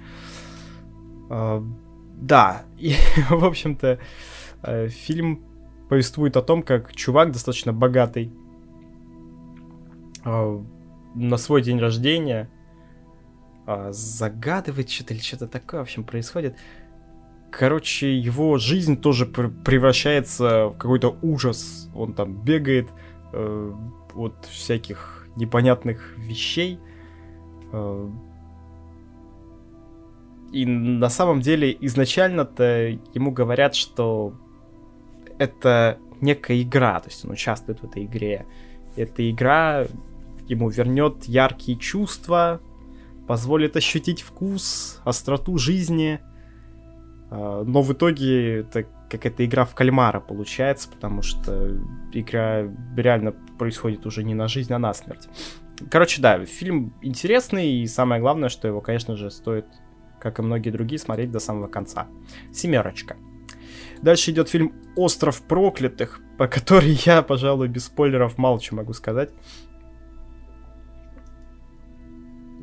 Скажу, пожалуй, то, что фильм с Леонардо Ди Каприо, с, Майкла, э, с Марком Руффало, э, фильм от э, Мартина Скорсезе, блин, мне показалось, что ну, я обязан этот фильм посмотреть. Я его при этом еще до этого не смотрел никогда, как же так? И я подумал, что да, да, мне его надо посмотреть, тем более из него очень много мемных кадров. Как минимум тот там, там где Леонардо Ди Каприо стоит на корабле и смотрит вдаль. И да, я посмотрел, и мне фильм безумно зашел, тоже 7. Опять-таки вместе с, там, с последующими всякими событиями, которые в фильме происходят. Следующий мультик называется «Огонек огнива» 2020 года. Мне э, захотелось его посмотреть в первую очередь из-за того, что он в 2D. Это нарисованный мультик, блин, в 2020 году, капец. Мне показалось, что это точно стоит посмотреть, потому что, ну, блин, редко встретишь сейчас такие мультики. И рассказывают там про... Ну, я не знаю, это по мотивам сказки или там... Или это выдуманное что-то. Короче, как гончар... Эм... Ну да, да, да, точно, есть же сказка про огниво. Э, да, как гончар, собственно, это огниво нашел, и теперь э, стал, и потом там стал супер богатым. Правда, он там был не гончаром, а солдатом, вроде в оригинале сказки. Но, в общем-то, не суть. Находит э, это огниво, но взамен э, он насылает в том числе и проклятие это огниво, потому что раньше она принадлежала королеве, которая хочет его, собственно, вернуть. Да. И, в общем-то, Гончар как раз попадает под чар этой королевы и может его спасти только эм, его подружка еще с детства, которую как раз-таки зовут Огонек. Поэтому фильм называется Огонек огнева. Вот такой, ну, блин, не знаю. Такой проходной на самом деле фильмец, но то, что он в, вот в этой нарисованной графике добавляет ему баллов и в целом я могу ему поставить шестерку и, наверное, даже семерку. Ну что же, дальше у нас идет фильм под названием «Мне бы в небо» 2009 года. И этому фильму сразу же говорю, я поставил 5, а, потому что это фильм своего времени. Но это в плохом смысле фильм своего времени. Если американский пирог ты сейчас посмотришь и скажешь, что блин, фильм из конца 90-х, прикольно. То здесь ты посмотришь и скажешь, блин, фильм из 2009 года, короче, понятно. Другое время абсолютно, не то, что сейчас. В общем-то, э, фильм рассказывает о том, что э, чувак работает, внимание, он работает тем человеком, что он ездит по разным странам и увольняет людей. То есть он, по сути, занимается тем, что он должен приехать, сказать, ты уволен, и уехать. Потрясающая работа, казалось бы, да? Но э, потом его переключают, на самом деле. он теперь э, не должен никуда ездить. Теперь он должен звонить, э, ну, я не знаю, в скайпе где, и связываться через интернет с этими людьми. Ну и, собственно, по скайпу им объяснять, что, мол, вы уволены. То есть то, как сейчас все работают, по сути, но при этом ему это не нравится. А, да, в общем, такая очень интересная, интересная картина. Короче, по сути, эта картина немного предсказала будущее, пожалуй, потому что там как раз все и меняется. По сути, все переходит в дистанционный формат, которому э, все недовольны, которым. Но сейчас это абсолютная обыденность, и, разумеется, сейчас никто не будет нанимать чувака, который бы просто летал и рассказывал, что вы уволены. Поэтому, ну, блин, фильм на пятерку, потому что ну, он просто состарился крайне плохо. Ну и в целом это типичная голливудщина, прям самая типичнейшая. Следующий фильм называется «Неадекватные люди 2». А, я люблю очень фильм «Неадекватные люди». Мне, в принципе, ну, я не могу сказать, что все фильмы Романа Каримова нравятся, потому что, по-моему, кроме неадекватных людей он ничего и не снимал. Ну, мне нравится, во-первых, Цыганов, которого я еще потом увидел пару раз в других фильмах в этом году. Uh, нравится также и главный герой, которого играет, я не помню, что за актер. А вот главная актриса играла еще и потом в сериале «Лондонград», который, на который я внезапно наткнулся. Я его не смотрел полностью, но пару серий глянул, и мне показалось, что это круто. И вот э, неадекватные люди мне зашли в свое время. 2010 год, э, когда еще, э, ну скажем так, по- по-другому все жили, да, и для тех лет этот фильм был очень крутой, а я его посмотрел, по-моему, в году в 19-м. Я его посмотрел в 19 году, и тут же новость, внезапно, там, буквально через пару дней, что, мол, в 20 году выйдет продолжение. Я такой, вау, вот это да, вот это я подгадал с просмотром. И тут, да, выходят реально неадекватные люди 2. А, и что я могу сказать? Этот фильм идет, по-моему, два с лишним часа. То есть, ну, длинный достаточно фильм. Но при этом, блин, как же невероятно интересно все эти два часа наблюдать за тем, что происходит. Блин, я, я, я даже не знаю, что можно по поводу этого фильма сказать, потому что, ну, блин, он настолько вот э, идет вот какой-то в своей волне, что ли, этот фильм находится. То есть он просто такой про человеческие отношения, про кризис отношений, про какие-то романтические чувства, которые у тебя возникают в течение жизни, всякие разные, и ты не понимаешь, это оно или не оно. Поэтому, ну, не знаю, когда ты начинаешь сомневаться в своих чувствах к другому человеку, я этого всего не переживал, но мне все равно было интересно это посмотреть. Тем более, что я уже знаком с этими героями по прошлому фильму. И неадекватные люди мне очень даже понравились вторые. Идем дальше. Следующий фильм называется «Персона». 1966 года фильм а, финского, по-моему, режиссера Ингмара Бергмана. Ну, в общем-то, такая классика, то, что называется. Прям классика классическая всего кинематографа. Ну, я подумал, почему бы не посмотреть какую-нибудь прям супер-пупер классику. И скачал, значит, эту персону. А, весь сюжет заключается в том, что некая актриса, которая играла в театре, она внезапно онемевает, не знаю, как сказать, короче, перестает разговаривать, и никто не понимает, что с ней происходит. А, ну и тот психиатр, психолог, которому она приписана, он отправляет ее с, со специальной нянькой на море.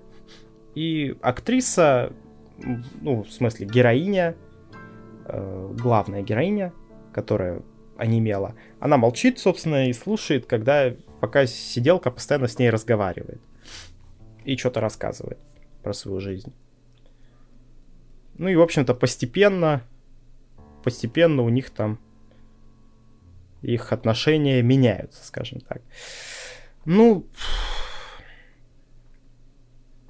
не знаю, мне было интересно посмотреть это, как минимум, потому что ну, это какой-то артхаус такой, драма. И я такие фильмы вообще редко смотрел, и поэтому, когда я впервые его увидел, мне показалось, что вау, это что-то крутое прям. Ну и при, при том, что он идет всего час 25, и мне показалось, что этот фильм достаточно интересный. То есть я его посмотрел и поставил ему даже 7. Не знаю, заслуживает ли он реально 7, но... Фильм интересный. Фильм вот прям интересный. Это вот не из тех фильмов, которые ты включил и думаешь, о, блин, старье какое-то, скорее бы закончилось. А тут реально внезапно раз, и какая-то другая сцена, и ты пытаешься ее осознать, а тут уже что-то другое происходит. Короче, вот этот фильм я, пожалуй, даже посоветую посмотреть там, кто не видел. Потому что он... Ну, да, у него есть как, какая-то вот эта вот какой-то второй смысл, да, который сам для, для себя каждый прочухивает. И я даже потом сидел и блин, думал, жалко, что я один, даже не с кем обсудить, потому что у меня есть несколько теорий того, что в фильме происходит на самом деле. Э, поэтому я думаю, в компании почему бы не глянуть даже с друзьями. А, следующий фильм называется «Папаши». Прекраснейший абсолютно фильм, французская комедия, старая добрая, 83 год, Пьер Ришар, Жерар Депардье. Э, фильм, который я смотрел миллион раз до этого, и вот снова посмотрел. Э, сюжет прост. Э, Пьер Ришар Жерар Депардье ищут сбежавшего пацана, при этом каждый из них считает его своим сыном. Достаточно интересная, с фирменным французским юмором смешным и, блин, очень классный фильм, восьмерочка, просто, блин, ну если не смотрели, ребят, то что вы ждете? Очень классно, очень классный фильм. Следующий фильм называется «Она» 2013 года. А, да, и интересен он в первую очередь тем, что ему дали Оскар в 2014 году за лучший сценарий. И в нем играет Хакин Феникс, которого я, как актера, достаточно уважаю, скажем так. Э, мне как минимум нравится I'm Still Here. Конечно же, братья Sisters. По поводу Джокера ничего не могу сказать, потому что я его не смотрел. А, но фильм «Она» мне тоже очень даже понравился. При, при этом еще и затравка сюжета очень интересная. А, чувак тоже одиночка, такой прям хикан. Одинокий писатель покупает, э, ну то есть действие происходит в будущем уже каком-то, покупает он новую техническую разработку, э, по сути робота, который должен исполнять любое желание пользователя. В том числе в этого робота вшит искусственный интеллект, между которым между этим искусственным интеллектом и Хакином Фениксом возникают чувства потом какие-то. Ну, в общем, не знаю, по-разному можно относиться к этому фильму, мол, может ли реально такое происходить или нет. А, люди, с которыми я общался по поводу этого фильма, посчитали его вообще супер каким-то дебильным и странным, потому что ну, такого не может быть, как может между человеком и роботом возникнуть роман. А мне показался этот фильм достаточно интересным потому что, ну не знаю, всякие моменты в нем были достаточно действительно трогательные. Поэтому тоже, тоже советую, если не видели, но опять-таки фильм достаточно, достаточно такой слезливый даже, наверное, в каких-то моментах. Прям некрасиво слезливый. Следующий фильм называется «Догма». Я ее пересмотрел, снова выставил ей семерку, у меня там стояла пятерка, я ее пересмотрел и выставил семерку. Я не помню, когда я поставил 5, но, блин, этот фильм реально крутой. Какого фига я ему 5 поставил? Фильм крутой, и ему семерка это сто процентов. Если вдруг кто-то не смотрел, то, блин. Э, фильм про то, как э, два ангела сошли с небес. А, точнее, не так. Они не сошли с небес, а их выгнали на землю за какие-то проступки. Причем этих ангелов играют, блин, Бен Аффлек и Мэтт Деймон. А, и, в общем-то, эти ангелы узнают, что у них есть шанс вернуться в рай. И для этого нужно э, вовремя воспользоваться некой католической догмой, и каждый, кто пройдет через священную арку, получит отпущение грехов и сможет вернуться на небеса. Но, в общем-то, единственное, что если у них все получится, им отпустят грехи, то тогда все живое на земле погибнет. И об этом узнает а, одна женщина, которая, в общем-то, должна как раз их остановить. А за ней увязываются Джей и Молчаливый Боб. Ну и, в общем-то, вот такая происходит очень интересная история. Даже несмотря на то, что сборы у фильма были крайне, ну, не очень, скажем так. То есть, ну, бюджет в 10 лямов, плюс еще маркетинг около 10 миллионов. а сборы, по-моему, 30. То есть, ну там, плюс 10 миллионов, скажем так. Тем не менее, фильм стал классикой в какой-то момент, наверное, все-таки даже. И выбился из этой вот вселенной Кевина Смита, киновселенной Кевина Смита. И даже как-то самостоятельно существует теперь. Догма это хорошее кино. Сиберг. Что же, дальше у нас идет мультик э, аниме, простите, какой мультик. Рыбка пони на утесе называется.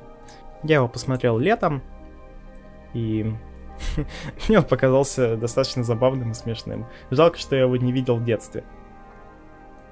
Мультик прям такой милый, приятный, блин. Мне очень понравился прям вообще.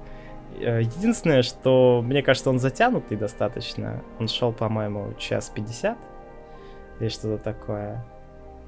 Но вот я за это только минус ему поставил, и в целом это восьмерка для меня была, потому что, блин, там рыбка превращается в девочку.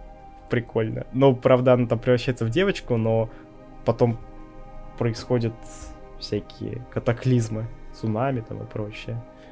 Ну, в общем, скажем так, это некая русалочка на анимешный лад.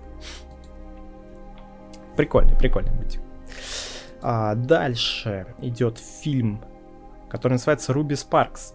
А, он похож, кстати, на фильм «Она».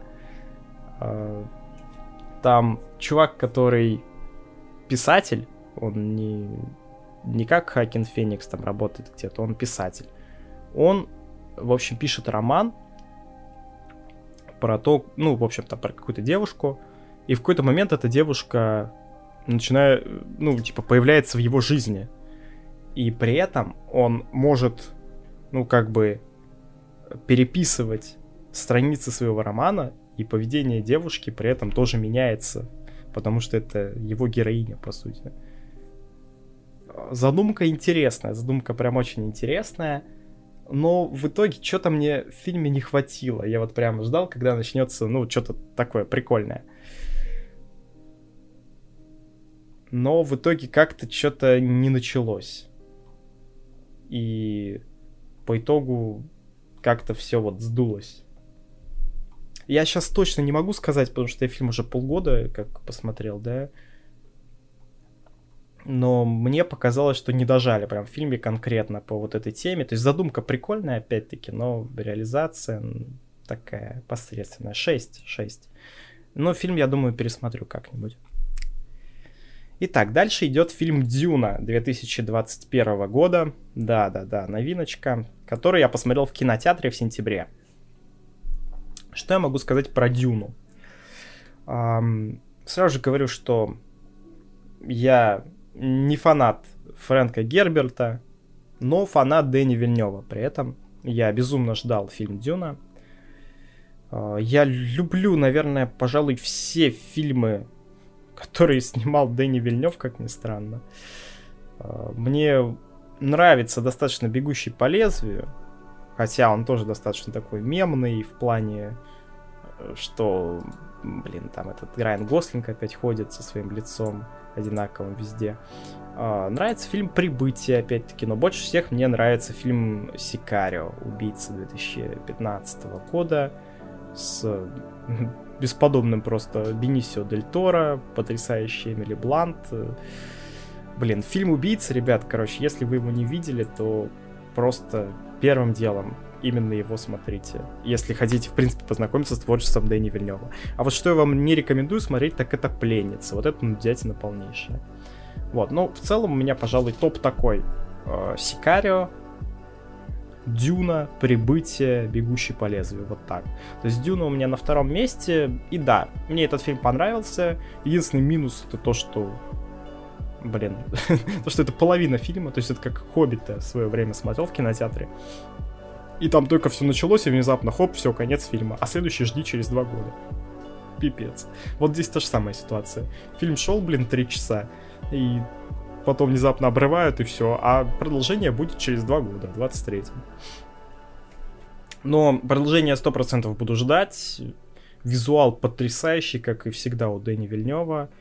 А, актеры Э, блин, Тимати Шаломе, я его до этого видел только в... А, сейчас я вспомню. «Назови меня своим именем», да. Вот, вот этот я смотрел фильм. И все, я больше его нигде не видел. Я даже загуглил, где он там снимался после того, как Дюну посмотрел, потому что, блин, я вспомнил, это же реально чувак там из какого-то фильма, который я уже смотрел. А, вот, опять-таки, там девчонка из Человека-паука играет Зендея. Ну, из новых Человеков-пауков. А, в целом, фильм по спецэффектам, по картинке, по сюжету, он... Ну, это такая монструозная картина, такой прям эпос, эпос некий. И смотреть его, конечно, надо в кинотеатрах. Но вот сейчас он уже появился везде, где только можно, поэтому ознакомиться рекомендую. Рекомендую, от меня семерочку получила Дюна. Следующий сериал называется «Игра в кальмара». Я ее посмотрел в э, конце сентября, еще до хайпа. Помню, просто нашел где-то какую-то новость и подумал, хм, почему бы не посмотреть что-то от Netflix новенькое. А потом внезапно он просто весь мир покорил этот сериал. А я такой, блин, а я еще до хайпа смотрел его. Как-то неудобно даже. А, да, что могу сказать про игру в кальмара?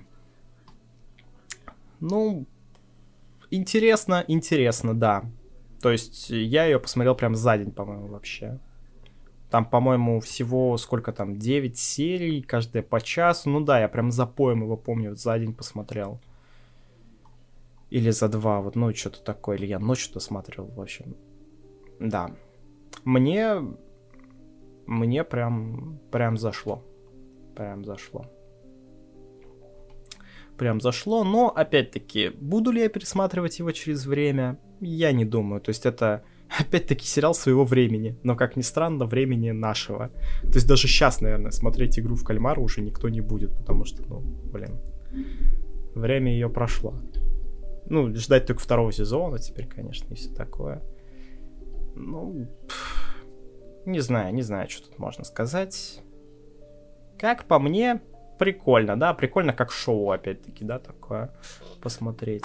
Но в целом э, ветка чувака полицейского, мне показалось, ее вообще в унитаз слили просто под конец. То есть, э, блин, мне, мне на самом деле она была интереснее, чем основная ветка. Мне было реально интересно следить за полицейским, потому что он показывал как бы изнанку всей этой игры, скажем так. И тут внезапно его берут и сливают просто в конце, ну пипец. Поэтому, ну, я тут даже вот после этого я снизил оценку до шестерки. Хотя был готов поставить 7. Ну, блин, слили реально концовку в помойку просто. И не знаю, короче, что сказать. Ну, как шоу, да. Как шоу неплохо.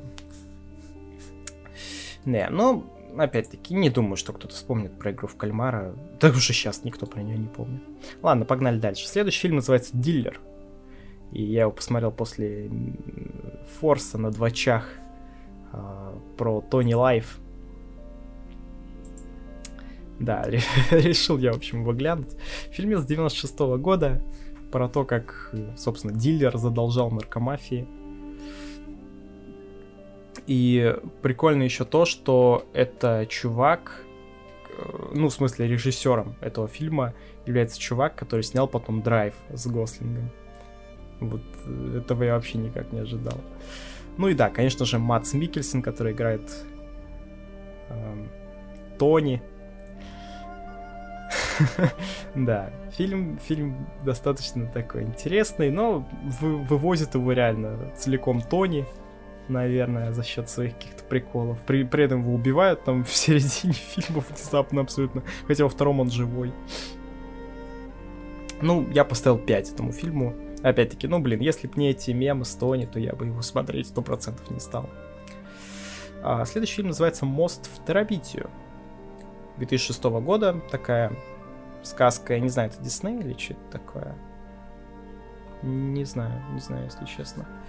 В общем-то, фильм повествует э, про то, как э, маленький мальчик Джесс живет где-то на выселках, ездит в школу, на школьном автобусе, где его там чморят, всякие чуваки в школе, ну, вы знаете, да. А, и в какой-то момент рядом с ним поселяется маленькая девочка, которую зовут Лесли, и они вместе придумывают некую выдуманную страну Терабитию. Ну и, в общем-то, там они играют, там выдумывают всяких разных существ, которые населяют эту страну. Ну и в целом так веселятся. Э, и да, и, идут дни, идет время, и в какой-то момент происходит некое событие, которое э, как бы подрывает некоторые моральные устои главного героя. И, в общем-то, вопрос как раз в том, сможет ли он с этим совсем справиться. Я бы, пожалуй, даже не сказал, что это детский фильм, потому что, ну, блин, то, что там происходит, это, ну, это, не знаю, это жестко. Как-то я, я не знаю, я бы, наверное, если бы этот фильм в детстве посмотрел, мне, мне бы стало страшно, реально. Я бы, наверное, блин, мне бы, наверное, вообще не понравилось. Я бы не ощутил этот фильм как какую-то сказку. Это сейчас я посмотрел как бы и такой, вау, стоп, что, реально, что ли, вот это произошло? Ну ладно, пофиг. Смотрю дальше. А если бы мне было, блин, лет 7 там или сколько, этого фильма рейтинг 0+, и там происходят, ну, всякие такие вещи. Поэтому, ну, ребят, если вам интересно, что там происходит, можете загуглить, конечно, посмотреть там сюжет и все такое, ну... Мне показалось, что для детского фильма это чересчур, и я ему поставил шестерку. Дальше идет э, фильм под названием «Дорожное приключение» из разряда замечательных пердильных комедий. А, с Шоном Уильямом Скоттом. Но она не такая популярная, как Евротур. Ну, вот, тем не менее. Да, такой же род муви, по сути, заключается в том, что главный герой э, передал э, передал э, своей девушке, а, да, он отправил своей девушке э, пленку вместо пленки с поздравлением каким-то он перепутал, отправил пленку там, где... Ну, короче, он отправил не ту пленку. И теперь он должен съездить и перехватить эту пленку, пока ее не получила его девушка и как бы не обиделась на него.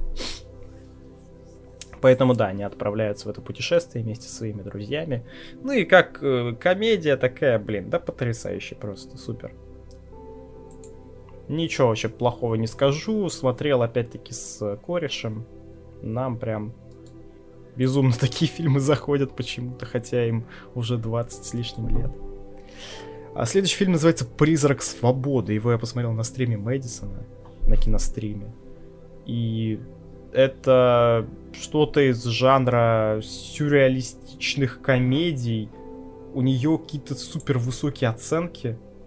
У нее 7,6 оценка на кинопоиске. Среди друзей по интересам у нее оценки 8, 9, 8, 10, 8, 7, 8, 8. Короче, всем нравится этот фильм. Но я, когда посмотрел, мне показалось, что это просто какая-то невероятная чушь. Просто какой-то... Я, я не знаю вообще, что это. То есть нужно быть, наверное, каким-то суперценителем кино и ценителем вот какого-то сюрреализма в кинематографе, но, блин, это пипец какой-то. Там было четыре смешных момента, именно поэтому я их посчитал и поставил четверку этому фильму. Но смотреть я никому не рекомендую, пожалуй. Uh, так, следующий фильм называется «21». Такая, знаешь, э, комедия. Даже не комедия, драма, история на реальных событиях основанная. Э, но типичная голливудчина, прям типичнейшая до банального, просто это пипец. Этот фильм, он супер типичный и банальный. Э, в, в общем-то, чувак, который шарит за математику, в самом начале в этом фильме есть очень интересный момент с... Э, короче, можете загуглить или на ютубе найти момент из фильма «21». Э, в общем-то, там что-то про проценты, задача про проценты. Меня вот это поразило, и я прям еще пару дней провел, осознавая, что там в начале фильма вот в этом моменте было сказано конкретно. Вот это единственный хороший момент в этом фильме, потому что потом начинается банальная муть вообще. А, главный герой попадает в ячейку таких э, умных математиков, которую ведет э, Кевин Спейси, которого мы, мы осуждаем, конечно же, все. А, и, в общем-то, эти математики занимаются тем, что они считают карты для того, чтобы постоянно выигрывать в блэкджек. Ну и, в общем, они натренировались и поехали потом в Лас-Вегас э, снимать банк себе становятся ультра богатыми, ну и потом, ну, по сути, блин, понятно, что происходит. Ну, даже рассказывать не надо. Фильм крайне банальный, прям вот, голливудчина в самом худшем ее смысле. Пятерка. Дальше идет фильм «Маленькая мисс счастья». Ну, не знаю, мне этот фильм показался достаточно, достаточно слишком каким-то ублюдским, что ли. Вот прям там все друг к другу относятся как максимальные уроды. А, в общем-то, заключается все в том, что маленькая девочка э, хочет поехать на конкурс красоты, а при этом у нее в семье какие-то полные маргиналы живут. То есть там какой-то дед чокнутый, брат, который закрылся от всего мира и не разговаривает ни с кем у отца там тоже какие-то проблемы, у матери. Короче, жесть вообще. Но при этом у него Оскар, я подумал, почему бы не посмотреть. Начал смотреть и подумал, господи, ну и чушь какая-то. Но концовка там хорошая, поэтому в итоге на, на, наскреб, я думаю, этот фильм на шестерочку. Вот, пожалуй, ее я ему и поставлю. Ну, смотреть не советую. Следующий фильм называется «Прогулка», одно из, из открытий прошлого года у меня. «Прогулка» 2003 года, фильм Алексея Учителя, того самого, который снял э, эту самую Матильду. Да, по, по поводу которой горели там одно время все просто в интернете. Но это фильм 2003 года, снят на любительскую кинокамеру. А, по сути, фильм заключается в том, как э, чувак влюбляется в девчонку, гуляет с ней, потом зовет своего кореша погулять вместе с ними, а этот кореш тоже влюбляется в эту девчонку, и они ходят и ее пытаются на свою сторону переманить, скажем так. Но при этом все это время они еще и гуляют по Питеру, летом, повсюду прекрасные пейзажи питерские. И в целом картинка прям очень классная в этом фильме. И он такой прям душевный, приятный, родной. Вот максимально классный фильм. Я почему-то вот такие прям очень люблю, что э, фильмы Джона Хьюза, вот эти вот, у которых супер маленький бюджет и, блин, не, ну там просто какие-то человеческие отношения, да, показываются, что клерки, что вот прогулка, они все разные абсолютно. То есть здесь это мелодрама, да, там это какая-то комедия. Но всех, все эти фильмы объединяет то, что они, ну, сняты чуваками, которые хотели какие-то свои чувства передать просто зрителю. И ты это чувствуешь прям, тебе приятно от этого. Фильм очень хороший, очень хороший, 8 я ему поставил, и с удовольствием пересмотрю еще и не один раз, я думаю, даже. Фильм очень классный. Итак, дальше идет э, фильм Питер FM. Я этот фильм смотрел уже как-то.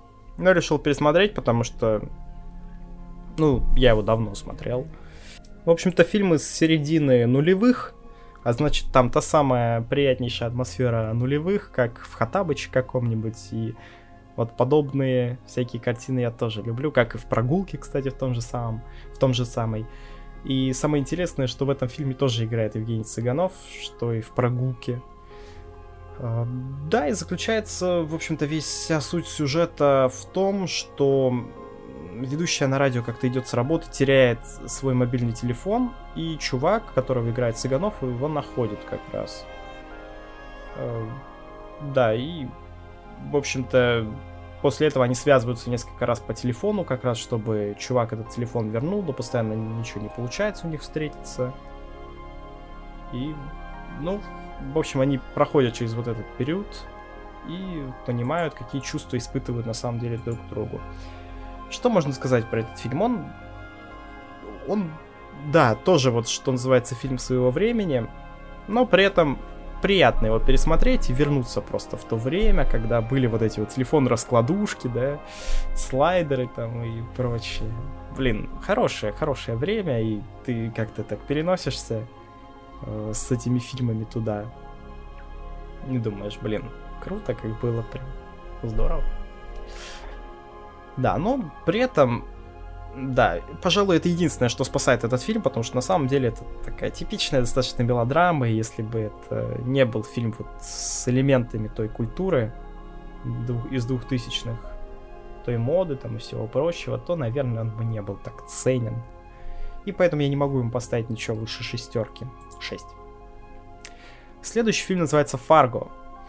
95 -го года. Да, популярный достаточно фильм известный, фильм Коинов э, про то, как э, чувак решил инсценировать похищение жены для того, чтобы получить страховку или что-то, я не помню.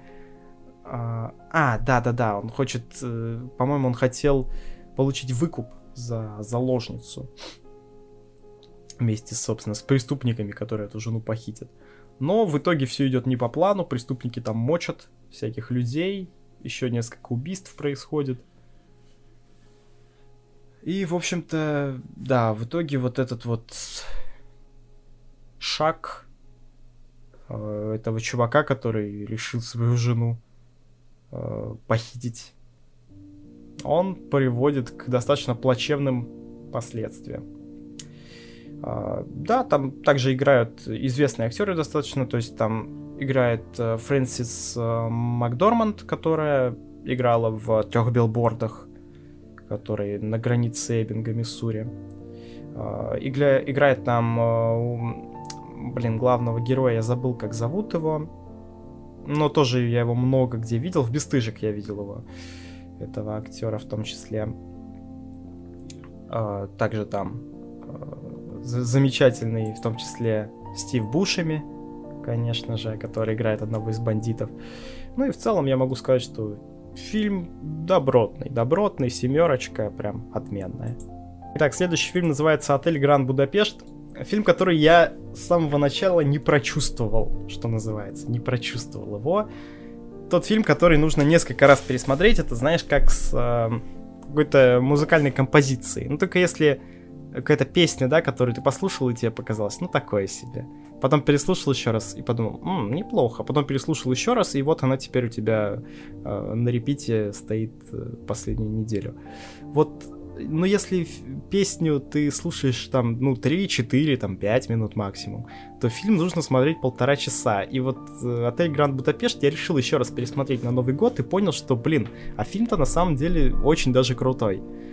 И блин, это фильм Веса Андерсона, режиссера которого я вообще не знал до этого. И теперь мне прям очень хочется посмотреть его новый фильм, который называется «Французский вестник», приложение, там какой-то газете, что-то такое. Потому что он, э, ну, вот в таком же визуальном стиле снят. Прям очень классно, в таком, не знаю.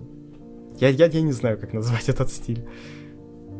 Но это просто надо посмотреть, и ты поймешь, о чем он. Блин, прекраснейшие актеры просто. Рэф Файнс, который в Волан-де-Морта играл. И играл, кстати, в «Залечь на дно в Брюге» тоже потрясающе. А, замечательный э, Уильям Дефо, который там играет, а, скажем так, наемного убийцу. А, замечательная в том числе Сир Шаронан, которая играет э, а, кондитершу кондитершу. А, и, ну, она, да, я, я ее потом еще раз увидел в фильме «Маленькие женщины», но его я смотрел позже, вот в январе недавно совсем. Поэтому, ну, я ему поставил 7, но мне кажется, его можно еще раз пересмотреть и даже восьмерку влепить. Фильм реально крутой. Я вот прям пересмотреть его могу когда угодно. И реально вот одно из открытий э, пожалуй, прошлого года наравне там с прогулкой, например. Но это фильм абсолютно другого жанра, но от этого он не менее крут. Следующий фильм называется «Дилер 2». И я его посмотрел опять-таки из-за приколов про Тони Лайф. Это как раз фильм там, где уже играет Матс Микельсон главную роль. Да, и на самом деле, по сравнению с первым дилером, здесь выходит на первый план личная жизнь Тони, его отношения с отцом, там, с э, женщинами с разными. Как он уживается с ними, чё, какие решения он принимает и все такое. Поэтому этот фильм мне зашел гораздо больше, чем дилер обычный. Я вам поставил 7. Как он пытается наладить отношения с батей со своим. Да. А этот фильм я прям даже могу порекомендовать посмотреть. Он реально крут.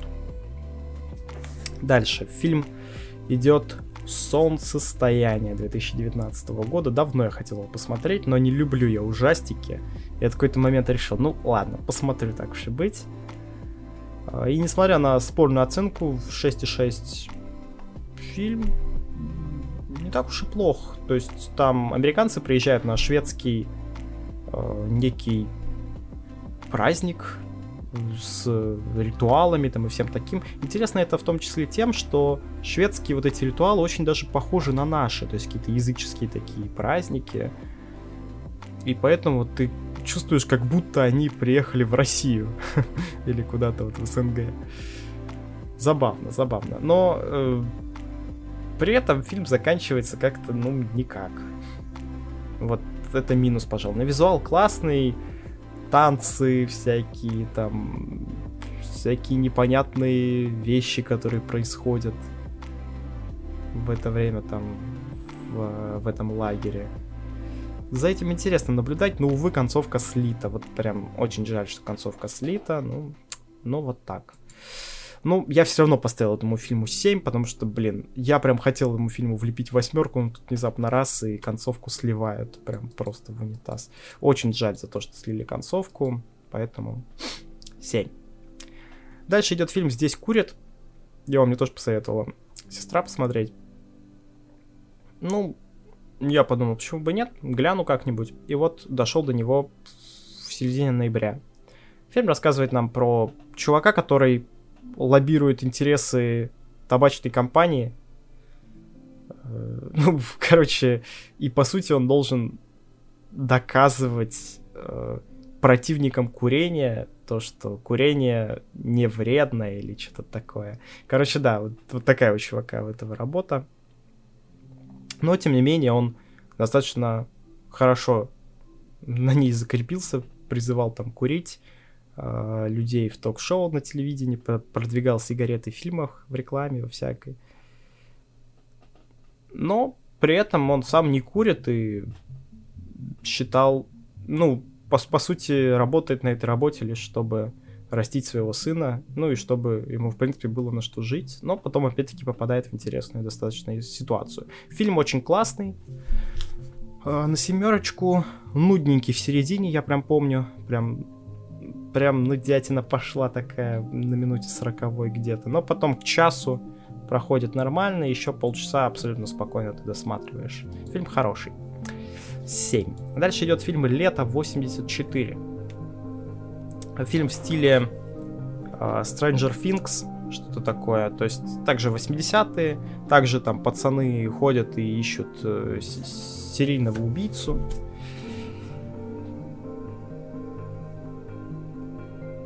Ну, в, общем-то, да.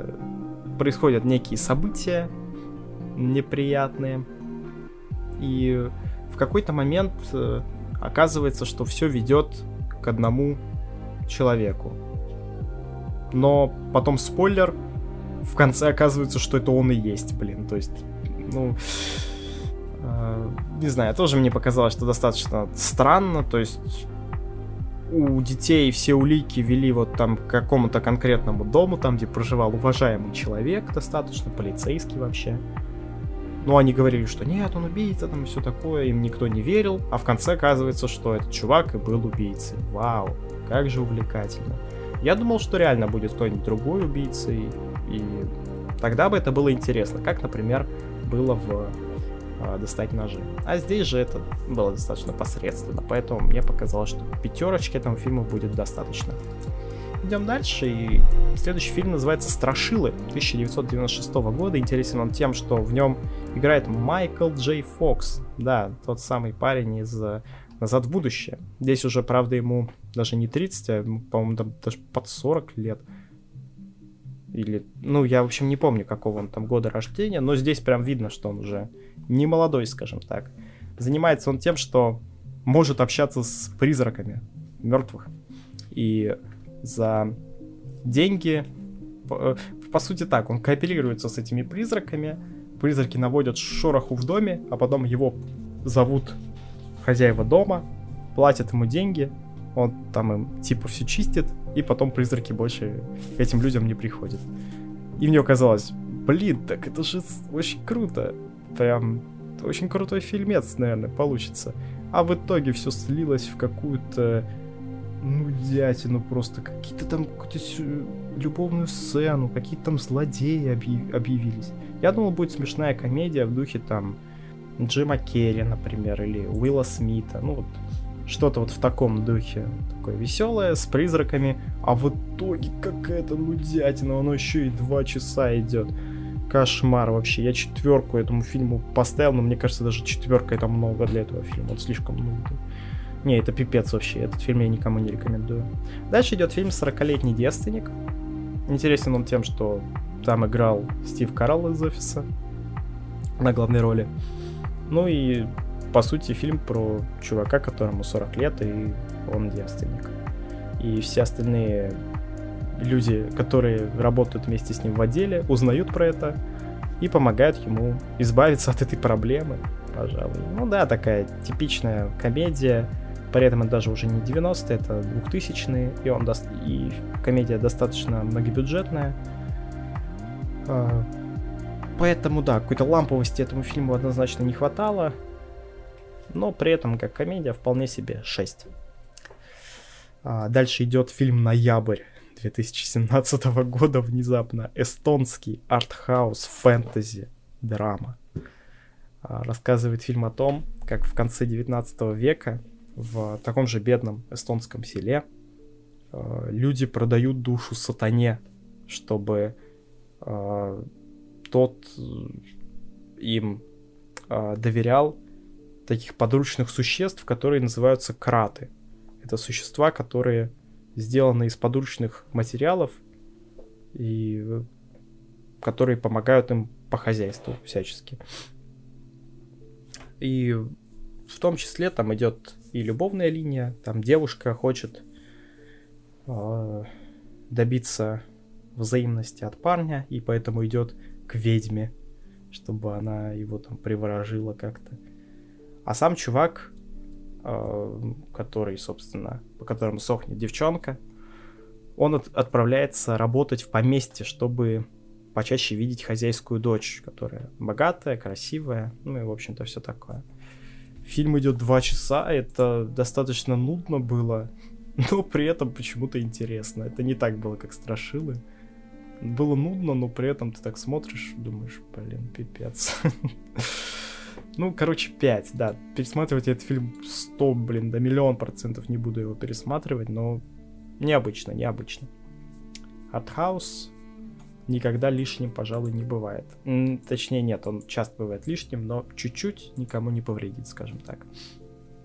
Дальше идет фильм «Парк культуры и отдыха» а, с э, чуваком, который играл э, в социальной сети Цукерберга. Не помню, как его зовут, но там еще играет няшная Кристин Стюарт на главной роли. Поэтому я подумал, почему бы не посмотреть. И также на какой-то из пар просто сидел и смотрел этот фильмец. Фильм банальный до жути, просто чувак устраивается рабочим в парк, где знакомится с Кристин Стюарт. Они тусят. При этом там есть еще Райан Рейнольдс, который тоже сохнет по Кристин Стюарт. Но в итоге, конечно же, Кристин Стюарт и а, главный герой остаются вместе. Вау, круто. Ну да, банальный фильмец, но свои там 6 баллов спокойно получает. Скоротать время на паре помог, как минимум. А дальше у нас идет фильм по названием «Парни из женской общаги». Это фильм, который я смотрел на киностриме вместе с одним стримером. Он выпал там. Ну и, в общем-то, пришлось посмотреть. Такая пердильная версия Тутси, скажем так, из разряда вот этих сортирных комедий. Но теперь тут пацаны переодеваются в девушек и живут вместе с какими-то феминистками. в общаге вместе. Да уж. Короче, я даже не помню, о чем этот фильм поставил 6. Значит, фильм нормальный, наверное. Да, идем дальше. Следующий фильм называется «Платформа». Фильм от Netflix 2019 года. Все хотел его посмотреть вместе с кем-нибудь. В итоге посмотрел с другом. И на самом деле фильм хоть идет полтора часа, пролетело все абсолютно незаметно. Я был бы не против, если бы он шел и два часа, и больше. Интересная достаточно у этого фильма предыстория. Чувак соглашается на участие в неком эксперименте и приходит в себя в почти пустой комнате на каком-то уровне. А, и в этой комнате есть большие прямоугольные отверстия в полу и в потолке. И каждый день там опускается платформа с едой, и чем ниже находятся люди, соответственно, чем, тем меньше у них шансов поесть. И вот каждый месяц их перераспределяют, и обитатели верхних уровней как бы могут, например, сползти в самый низ. Или наоборот. Ну, и, в общем вот такие дела происходят. Но дело в том, что там не действуют никакие вообще правила и никакие законы, поэтому можно спокойно там убить за еду или еще что-нибудь сделать, сожрать своего соседа, например, если ты на каком-то супер низком уровне и тебе нечего есть. Да. Поэтому, да, вот такие дела. Короче, да, затравка интересная, действо само крайне интересное, то есть что происходит, с какими соседями селят чувака. Это интересно. Это прям вообще. Концовка достаточно философская. И, наверное, именно поэтому мне она не особо понравилась, что она такая открытая достаточно. И заставляет задуматься. Заставляет э, задуматься, потому что, ну, по сути, показана же вот эта вот вертикаль, как богатые слои, и внизу все идет к самым бедным, которым достаются лишь крохи с барского стола и все такое. Да. Ну, как фильм вполне себе посидеть, подумать, и одному я думаю, в компании не подойдет этот фильм посмотреть. Вдвоем с кем-нибудь, одному, прям самое то глянуть.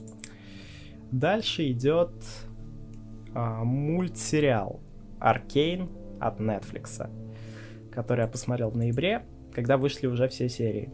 Для, для начала я не какой-то фанат Лиги Легенды и вообще не фанат моба игр.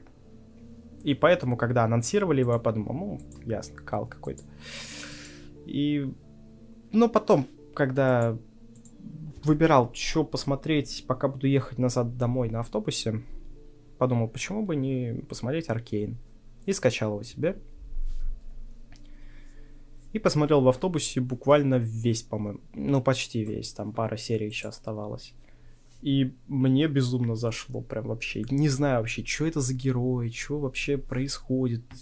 Никакого лора вообще не знаю этой игры мне безумно настолько зашло, что я даже подумал, блин, может быть, скачать себе лол, попробовать поиграть. Ну, быстро отверг эту мысль, разумеется. Но Аркей реально это, это очень круто, это самостоятельное произведение, и даже если бы там не было приписки, что это по Лиге Легенд, я бы в жизни не догадался, что это по Лиге Легенд снят. Поэтому, блин, Аркейн я просто ставлю, блин, миллион пальцев вверх.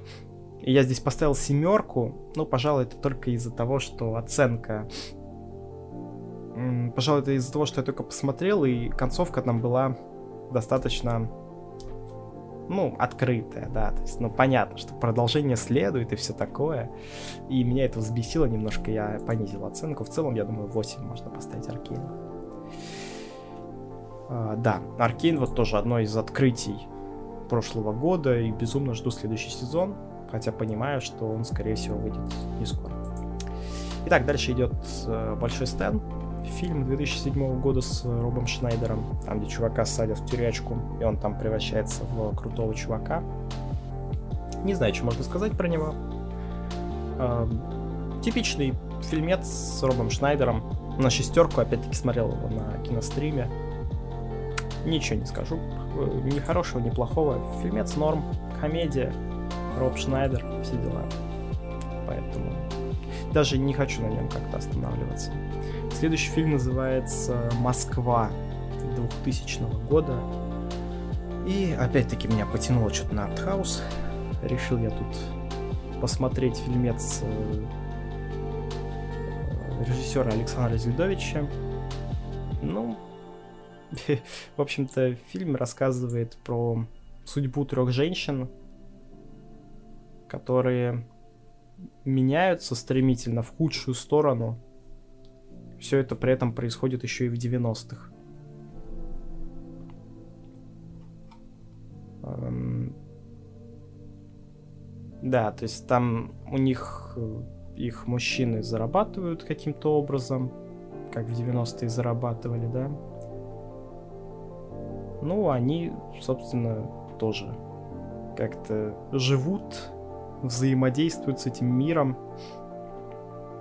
Ну и фильм на самом деле не могу сказать, что хороший, он достаточно жуткий и мерзкий в каких-то моментах.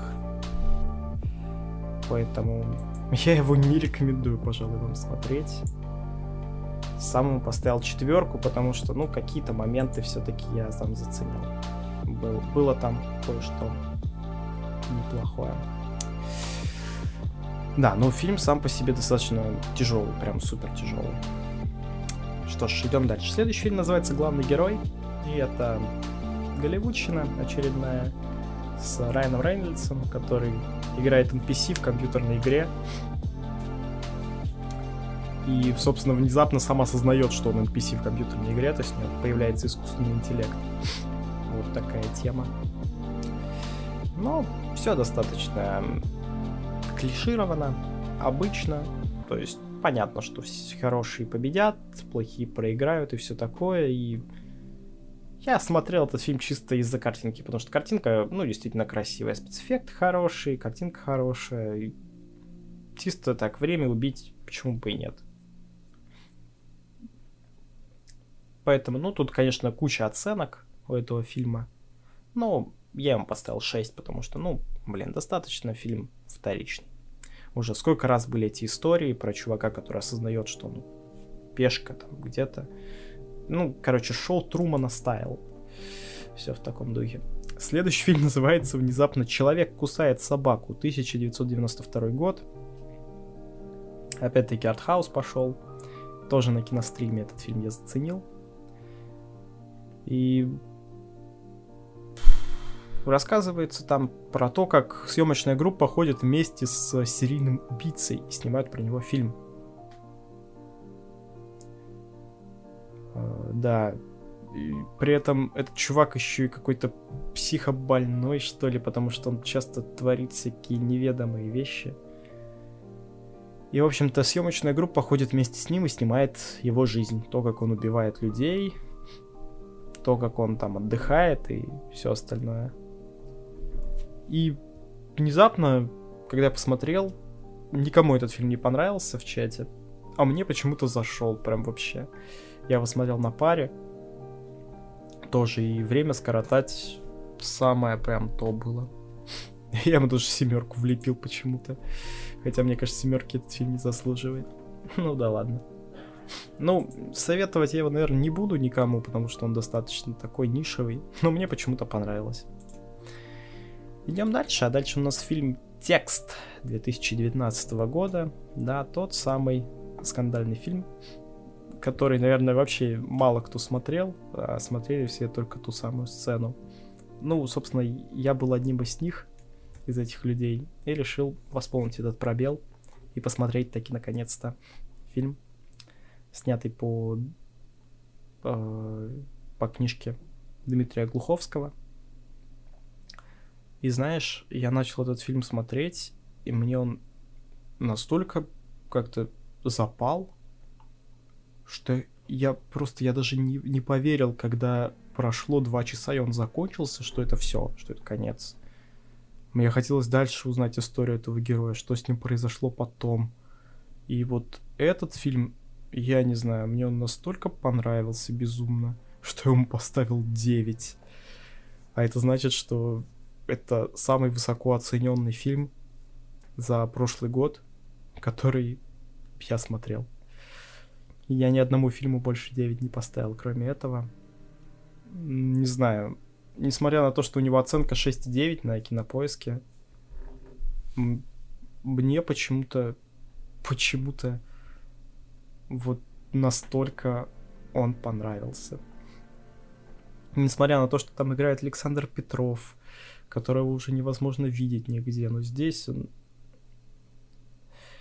ты даже не обращаешь внимания на то, что там, может, он переигрывает где-то в каких-то моментах. Или как-то так играет. Не знаю, почему-то не ругали все игру Александра Петрова в этом фильме. Но мне кажется, что много где можно его игру поиг...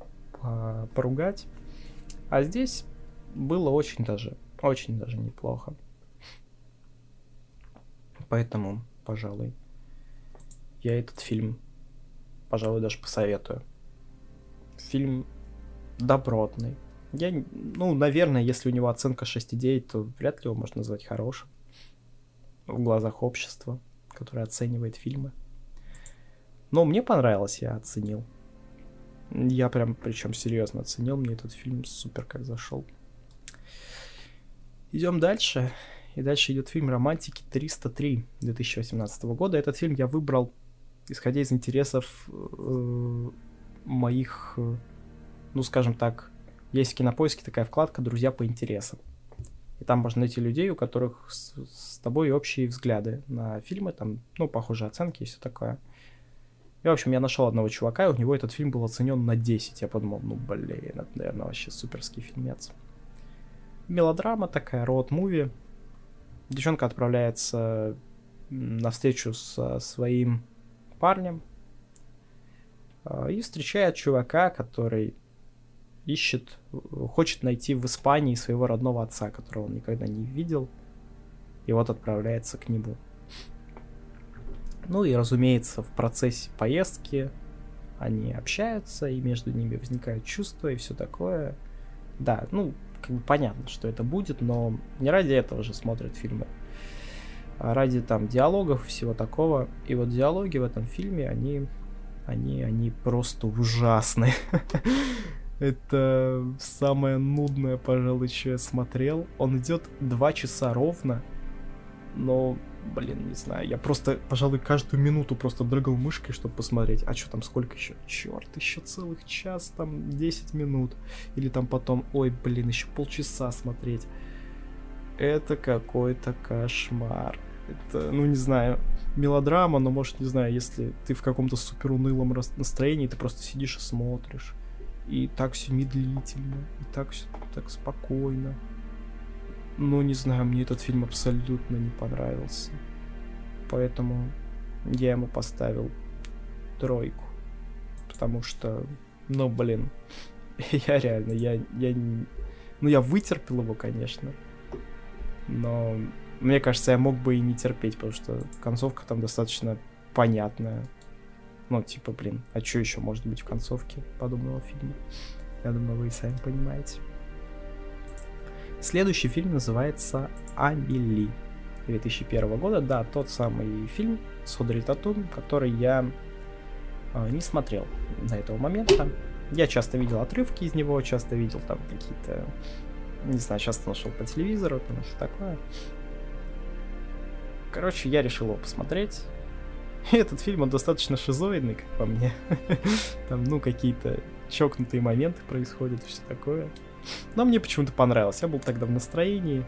И мне кажется, что, ну, серьезно, этот фильм, наверное, на 5, ну, может, на 6. Но я ему семерку влепил, потому что, ну, мне почему-то показалось, что, блин, фильм, ну, какой-то чокнутый в хорошем смысле. потому что там сама главная героиня такая с прибабахом. И все вокруг такое забавное. Поэтому я решил, почему бы и нет. Просто так попробовать. Посмотреть и, блин. И в итоге даже прям понравилось. И у него 8 стоит вообще на кинопоиске. Мне кажется, 8 все-таки этот фильм заслуживает. Ну, наверное, все тоже в таком же состоянии были. Всех этот фильм также цеплял. В какую-то сказку как будто отсылал. И все поэтому ставили оценки чуть выше. Какой-то фильм, который действует на ваш, ваши мозги, вашу нервную систему, что вы хотите ему поставить оценку повыше, хотя на самом деле оно и не заслуживает. Хотя, может, если я поставил, все-таки заслуживает. Короче, интересный такой, интересный фильмец. И, ну, советовать, наверное, не буду, вы его и так уже видели. Но если не смотрели, то, ну, блин, решайте сами. Это очень странный ромком, очень странный. Следующий фильм называется «Глотай». И это самая конченная просто параша, которую я смотрел в этом году. Но не считая, где моя тачка, чувак. Потому что если там это была хотя бы комедия, то это просто какая-то супер унылая нудятина. Просто очень плохой фильм, ужаснейший. Рассказывает о том, как у беременной женщины появляется тяга к поеданию всяких опасных предметов. То есть она ест всякие там булавки и прочие. Ну, во-первых, ты задаешься вопросом, зачем? Зачем она это делает? На что фильм отвечает, психическое расстройство. Ну, блин, не знаю. Я почему-то все равно слабо могу поверить, что она жрет все это, ну, типа, просто потому что у нее с башкой не в порядке.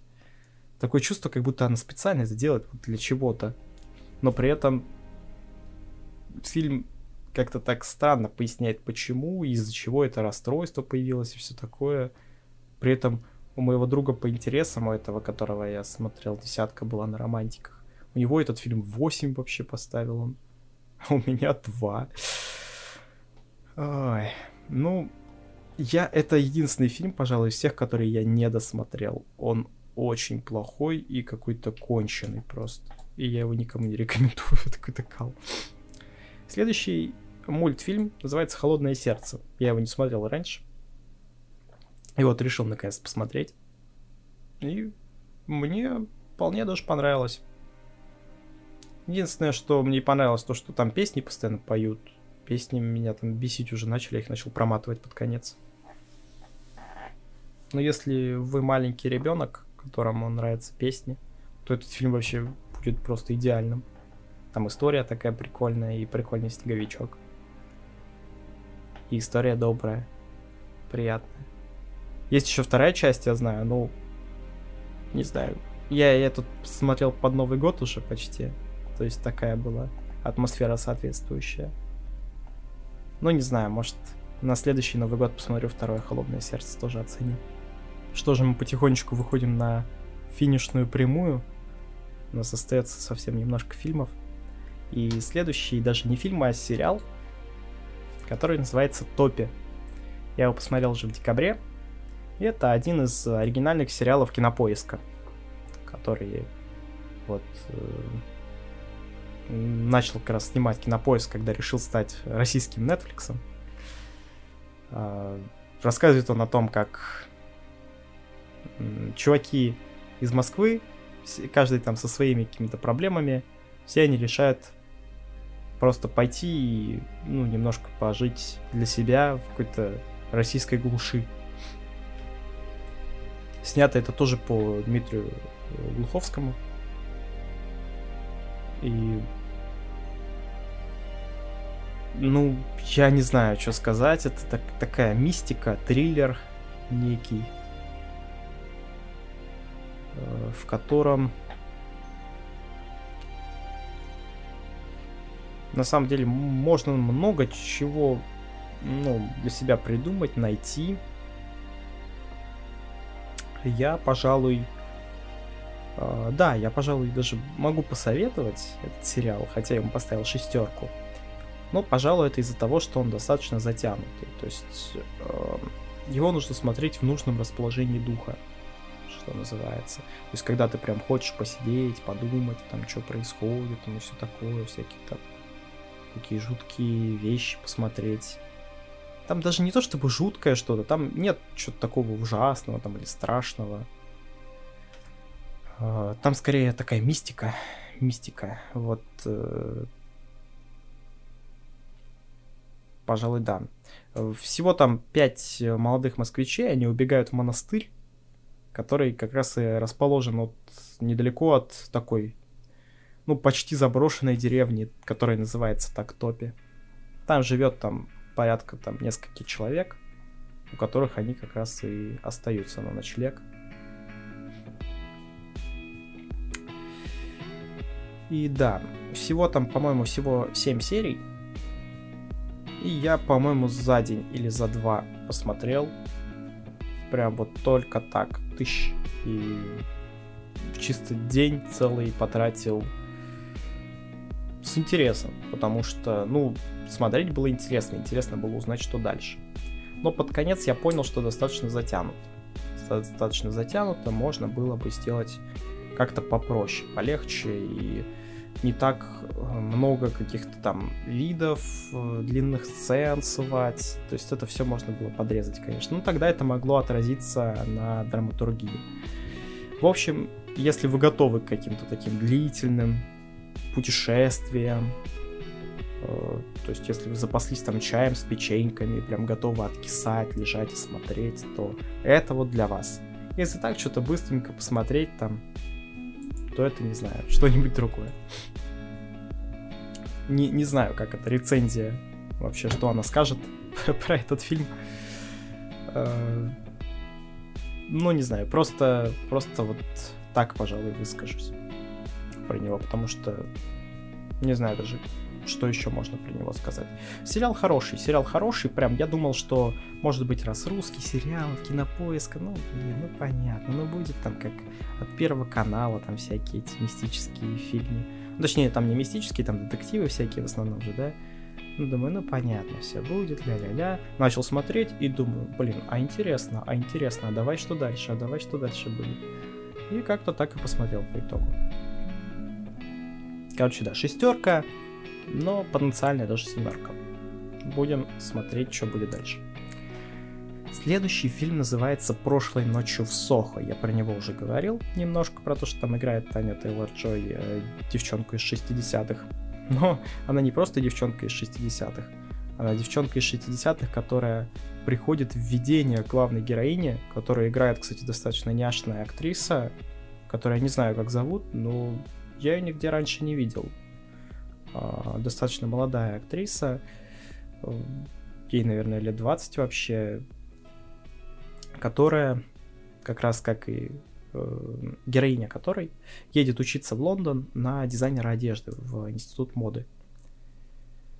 А, ну и, в общем-то, после этого она поселяется в квартале Соха в Лондоне, где ей в видениях или в слишком реалистичных снах приходит как раз-таки Аня Тейлор-Джой. А, и она проживает ее историю, как бы. И постепенно, в какой-то момент, она уже не понимает, где ее жизнь, а где жизнь героини Ани Тейлор-Джой. В общем, фильм тоже такая мистика, триллер, не знаю, драма, может быть, страшилка в какой-то мере. Но я ненавижу страшилки, а этот фильм мне понравился, поэтому я не скажу, что это страшилка. Какие-то там, конечно, есть такие моменты, ну, типа шутки, просто так, ух, и все. Но ничего особенного. И это хорошо, потому что я страшилки не люблю. А, да, и заслуженная семерка этому фильму прилетела абсолютно спокойно. Дальше идет фильм «Никто», фильм Ильина Шулера, который снимал до этого уже «Хардкор», который я не смотрел, и еще снимал фильмы, ой, не фильмы, а клипы Ленинграду. И вот это его, как бы, скажем так, голливудский дебют. Боевик, прям типичнейший боевик э, с Бобом Одинкерком, который играл Соло Гудмана.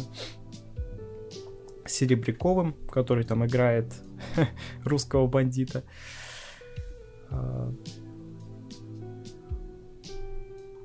Что можно сказать про этот фильм? Ну, интересно. Интересно, но достаточно, достаточно вторично, как, э, как боевик. Ну, не знаю. Достаточно странно, нелепо он в какие-то моменты смотрится. Но прикольно. Там еще, кстати, Кристофер Ллойд играет, который э, Дока Браун играл назад в будущее. Ну, прям уже совсем старенький дед. Ну, я поставил шестерку, потому что так посмотреть, чему бы и нет. Но пересматривать не буду, конечно. Следующий идет не фильм, а сериал «Теория большого взрыва», который я внезапно начал смотреть в декабре и продолжаю смотреть по сей день, уже вот на пятом сезоне сейчас. Что могу сказать? Пару раз я пытался начать смотреть всякие американские сериалы. Я думал, что я стану таким элитарием.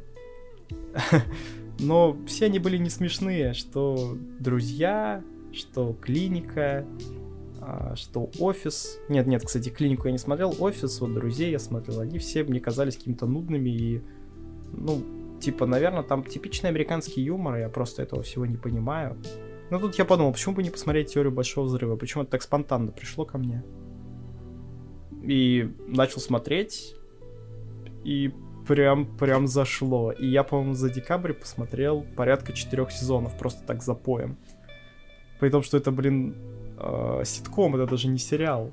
То есть там постоянно разные истории всякие происходят. Как, не знаю, если бы я таким же запоем смотрел Воронинах или Универ какой-нибудь, это было бы странно. Но здесь почему-то мне реально прям супер понравилось, и продолжаю смотреть до сих пор.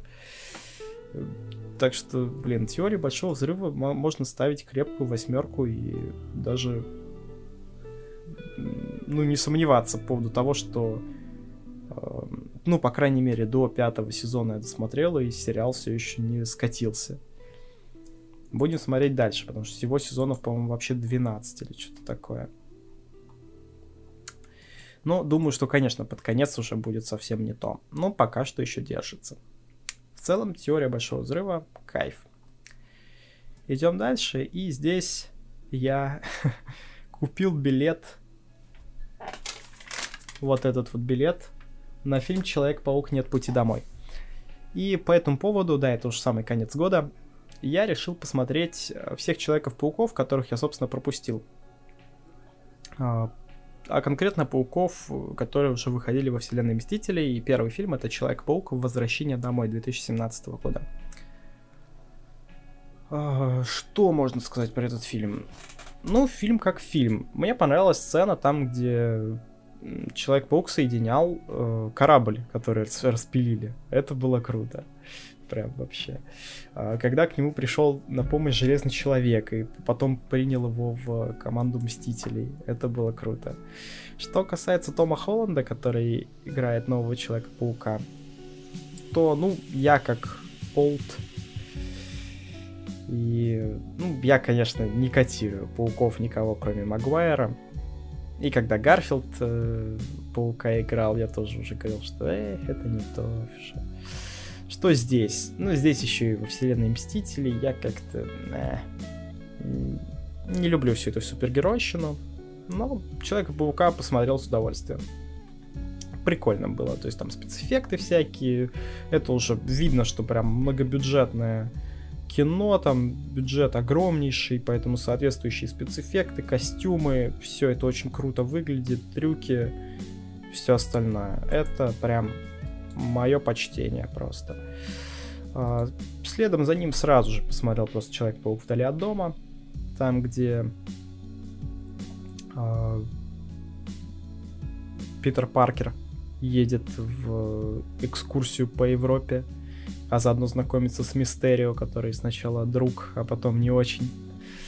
А, там же он признается Мэри Джейн, что он Человек-паук и все такое целом, да, в целом понравилось, и буквально там за, за день мы посмотрели просто всех пауков, и я кайфанул просто. Хотя каждому можно поставить 6, потому что, ну, это такое себе.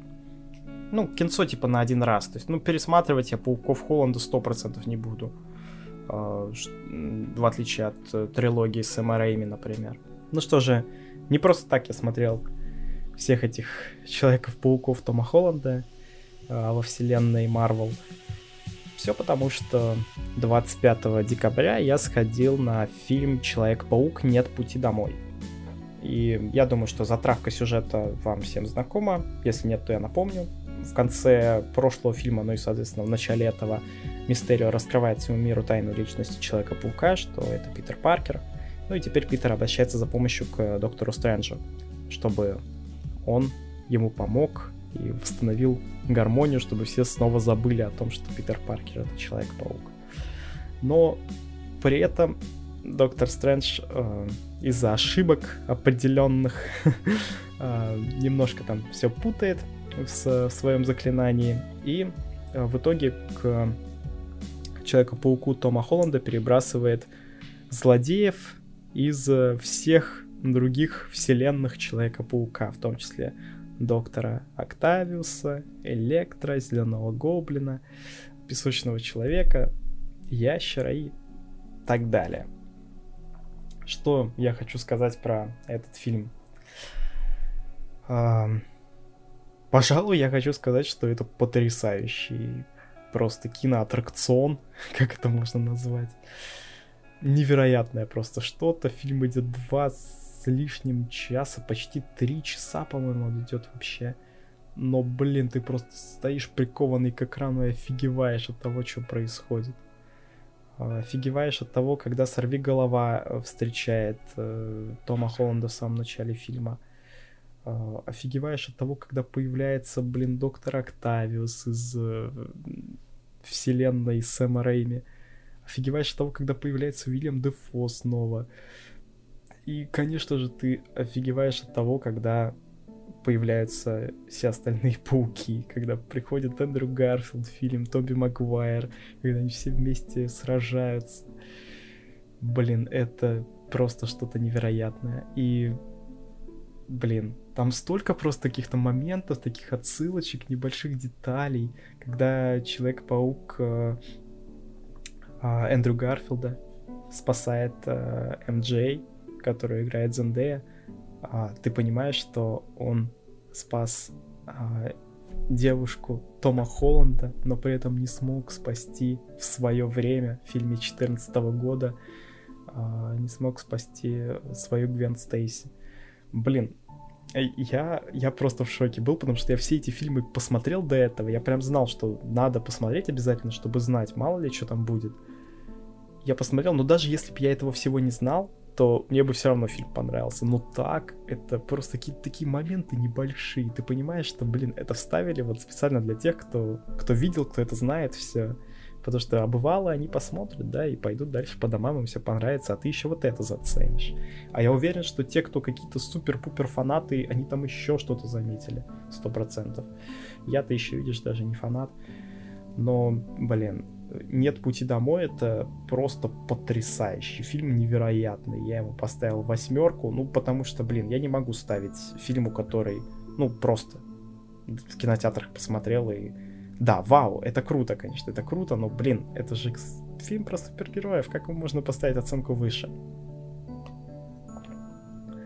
Да, и при бюджете в 200 миллионов долларов фильм уже собрал, по-моему, почти 2 миллиарда. Это вообще просто что-то невероятное.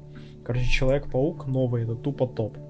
И очень жду цифровой релиз, который будет в конце февраля, для того, чтобы еще раз его посмотреть, потому что а, мне не хватило. Что же, следующий фильм идет, э, как ни странно, Человек-паук. Да, тот самый Человек-паук 2002 года с Сэма Рэйми, э, с Тоби Магуайром. Да, и если что, после Человека-паука идет Человек-паук 2, а потом Человек-паук 3. Я их все посмотрел, прям за поем после Нет пути домой. И, блин, круто, круто. Я прям снова впал в то время, когда смотрел впервые этих Человеков-пауков. Многого, конечно, не помнил еще тогда, и мне прям доставило просто. Первый Человек-паук, схватка с зеленым гоблином.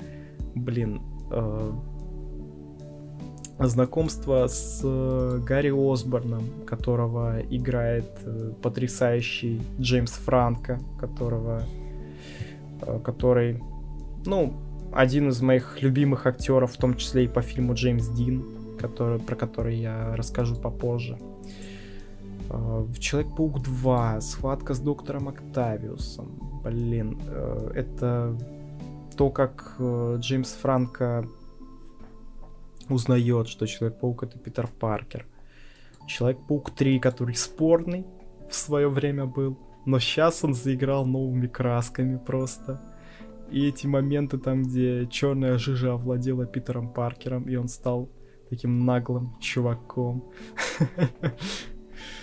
Блин, это, это очень круто. Вся трилогия просто потрясающая. У меня они идут 9, 8, 8 просто все фильмы, поэтому тут даже я ничего говорить не буду. Фильмы тупо топ, друзья.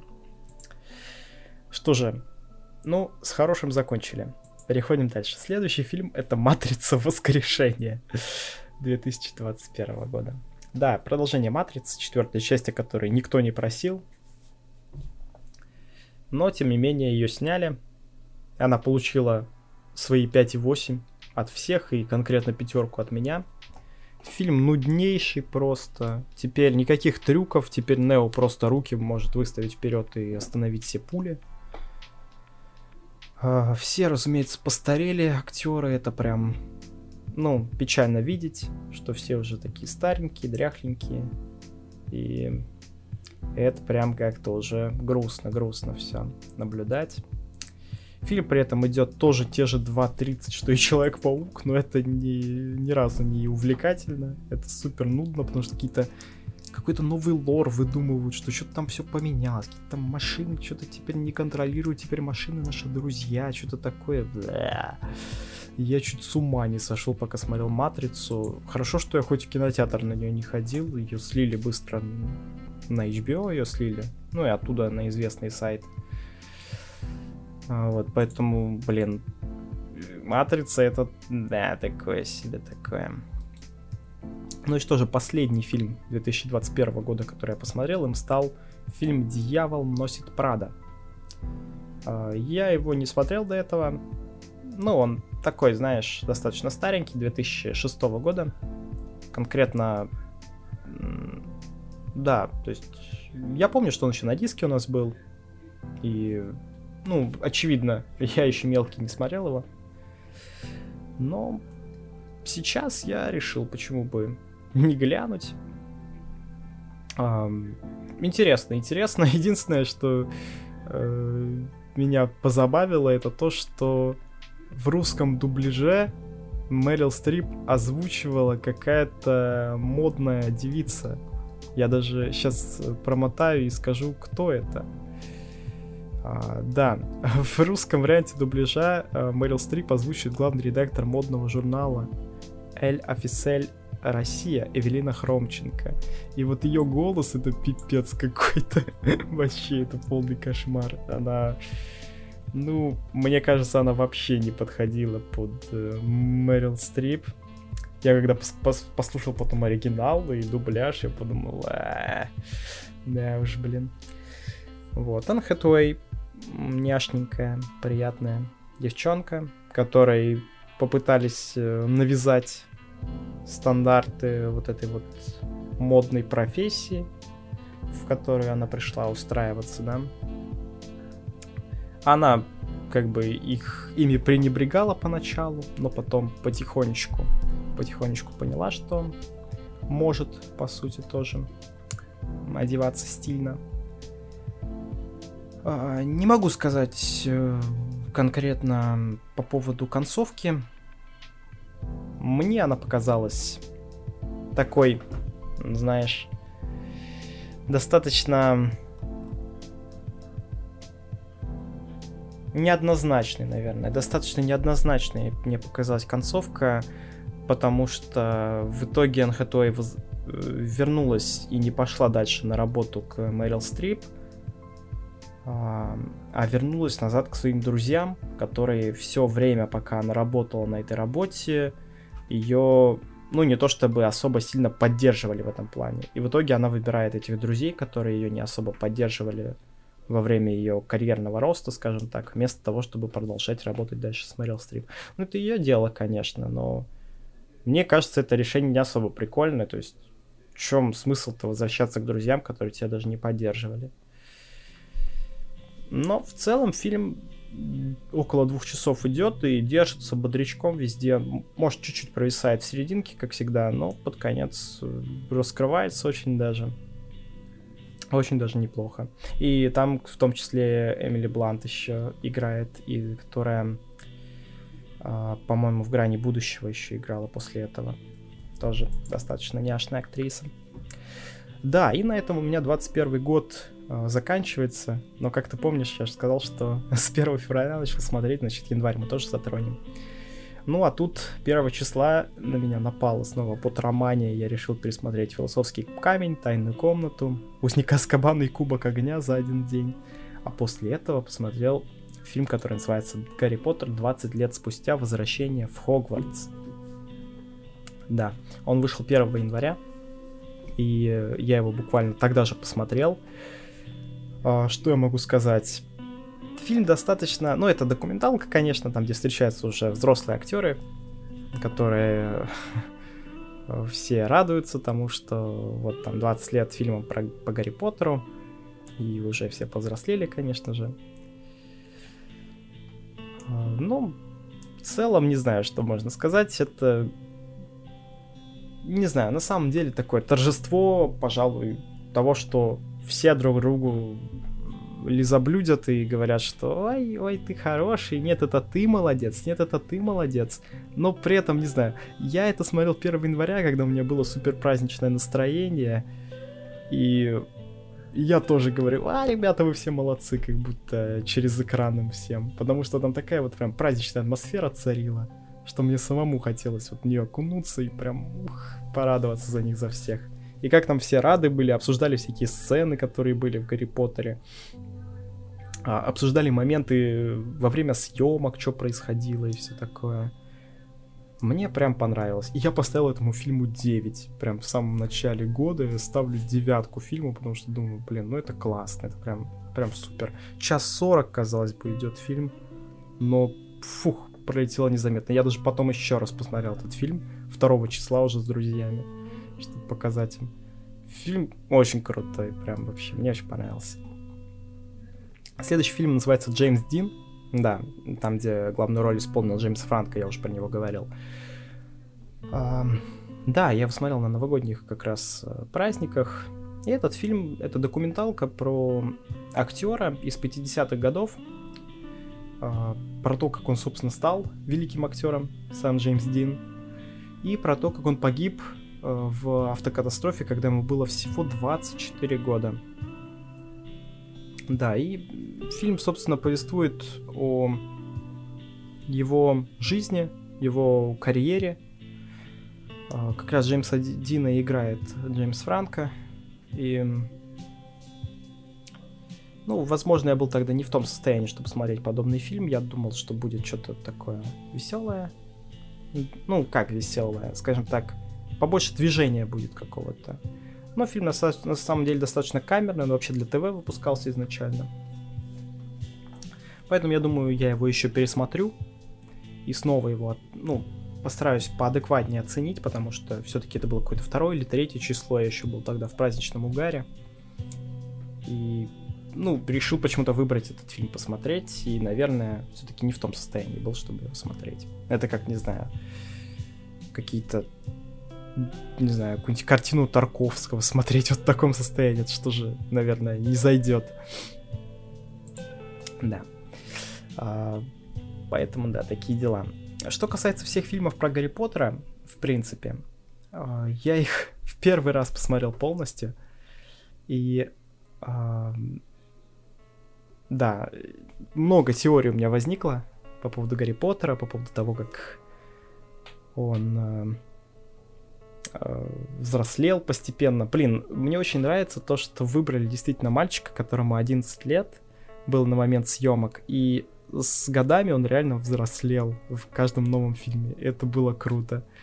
Э, в Гарри Поттере в том числе. И я, наверное, был слишком маленький еще тогда, чтобы вместе с вместе с Гарри Поттером э, ну, взрослеть и как-то понимать, как у него меняется отношение там к разным вещам и смотреть, меняется ли оно у меня так же или по-другому как-то. Наверное, это было действительно круто. Вот ребятам из 90-х э, смотреть э, фильмы про Гарри Поттера. И для них э, он действительно, наверное, еще больше значит, чем для меня, потому что я все-таки как-то отрывками смотрел всегда Гарри Поттера и э, какие-то моменты, может быть, упускал. Ну, в общем-то, да, такие дела. А, да, пару вопросов у меня возникло по Гарри Поттеру, но я их, наверное, уж не буду тут задавать. Какой-нибудь отдельный подкастик запишу, и так уже, я думаю, надолго я наговорил очень даже. А мы продолжим. Мы продолжим. Ты что, думаешь, это конец? Нет, 3 января, и я решил посмотреть фильм под названием «Не смотрите наверх». А, новиночка от Netflix, там, где просто невероятный состав — Леонардо Ди Каприо, Дженнифер Лоуренс на главных ролях, а, Мэрил Стрип и Джона Хилл на вторых ролях. И все это в сатирической, фантастической комедийной драме, а, которая называется «Не смотрите наверх». Сюжет прост. Астрономы открывают новую комету, рассчитывают ее траекторию и узнают, что через полгода она столкнется с Землей и наступит апокалипсис. И, в общем-то, хотят об этом сообщить всем, всему руководству. Ну, руководству плевать, в общем-то, по сути. Вот э, такие дела и происходят. То есть руководству там важнее, чтобы на этом можно было как-то заработать, чтобы э, там не сеять панику у людей. Э, идут они в ток-шоу. Ток-шоу главное, чтобы там были какие-то эмоции, чтобы они заорали в кадре, например, там или еще что-нибудь такое было. А, ну, в общем, понятно, да, и это даже аллюзия не то, что на американское общество, а в принципе, я думаю, у нас это тоже вполне себе подходит. Поэтому, да, еще когда вышел трейлер, я подумал, блин, надо сто процентов посмотреть. И посмотрел, и прям, прям добротно, прям добротно, семерочку влепил. И, пожалуй, могу порекомендовать вообще всем посмотреть. Фильм классный, такой сатирический, приятный. То есть такая прям, типа дичь полная, но дичь в хорошем плане. Следующий фильм называется «Укол зонтиком». 80-го года еще одна комедия с Пьером Ришаром, теперь без э, Жерара Депардье. Тут актер внезапно по сюжету фильма по ошибке подписывает контракт на убийство. То есть меняется местами, скажем так, с э, серийным убийцей, с наемным убийцей. И, в общем-то, каким-то нелеп, нелепым образом все-таки попадает на место преступления. Ну и, в общем-то, там разворачивается тоже веселая достаточно тема. Да, как и любая французская комедия, приятно посмотреть. Э, очень, очень прикольный фильмец. А дальше идет фильм «Блеф». Решил я что-нибудь тоже такое старенькое глянуть. Челентано, блин, какое-нибудь тоже такое итальянское. А, и «Блеф» я оценил на шестерочку, потому что, ну, все-таки как-то, как-то вот прям нудненько-нудненько смотрится фильмец. Э, в какие-то моменты прям даже немножко засыпать я начинал, хотя фильм вроде идет всего два часа. И вроде как это должна быть комедия, но ты понимаешь, что, блин, это, ну, все-таки фильм старый, все-таки фильм старый, и уже как-то как он не, не смотрится, наверное, должным образом сейчас. Хотя вот как знакомство с классикой можно было все-таки посмотреть. И сюжет там достаточно интересный, как там один такой жулик вытаскивает другого из тюрьмы по заказу мафиози. А, да, но в целом фильм Блеф, я даже не знаю, что про него можно сказать. Классика, она есть классика. Не советовать ее смотреть, это, ну, странно. Поэтому не знаю, решайте сами, решайте сами, читайте рецензии и все такое. А я тем временем э, расскажу про фильм, который точно стоит посмотреть. Фильм называется «Секрет моего успеха». Это прекраснейшая комедия и мелодрама с тем же Майклом Джейм Фоксом, но только от 1987 года, там, где он устраивается э, работать э, финансистом в э, корпорацию, ну, в некую такую большую корпорацию на должность финансиста, но ему отказывают. Ну, тогда он решает устроиться на должность разносчика писем а, в той же самой корпорации. И тут он видит незанятый а, чей-то кабинет. Незанятый кабинет, то есть откуда съехал какой-то финансист, и он тогда переодевается в пиджак и притворяется этим самым финансистом. А из-за того, что в этой корпорации настолько много сотрудников, никто даже не замечает то, что перед ними стоит другой человек, э, который, ну, то есть там вообще друг друга даже не запоминает толком. И вот так вот Майкл Джей Фокс, а точнее его герой, живет вот две разные жизни, разносчика писем и финансиста. Ну и там же закручивают всякие любовные линии и прочее. Фильм прям приятнейший, приятнейший фильм из 80-х. Супер, супер, просто кайф. Следующий фильм идет э, у нас «Маленькие женщины». Как раз э, Сир Шаронан из э, отеля Гранд Будапешт. Здесь играет одну из главных ролей. Здесь же играет и Эмма Уотсон из э, Гарри Поттера. Фильм повествует об истории взросления четырех сестер. А, я бы даже сказал, что я бы этот фильм вообще, наверное, не посмотрел никогда, если бы я в этот момент не был вместе без интернета. То есть я там накачал фильмов просто себе и поехал, э, и остался без интернета в этот момент, и пришлось смотреть этот фильм. Начал смотреть, нудятина нудятиной.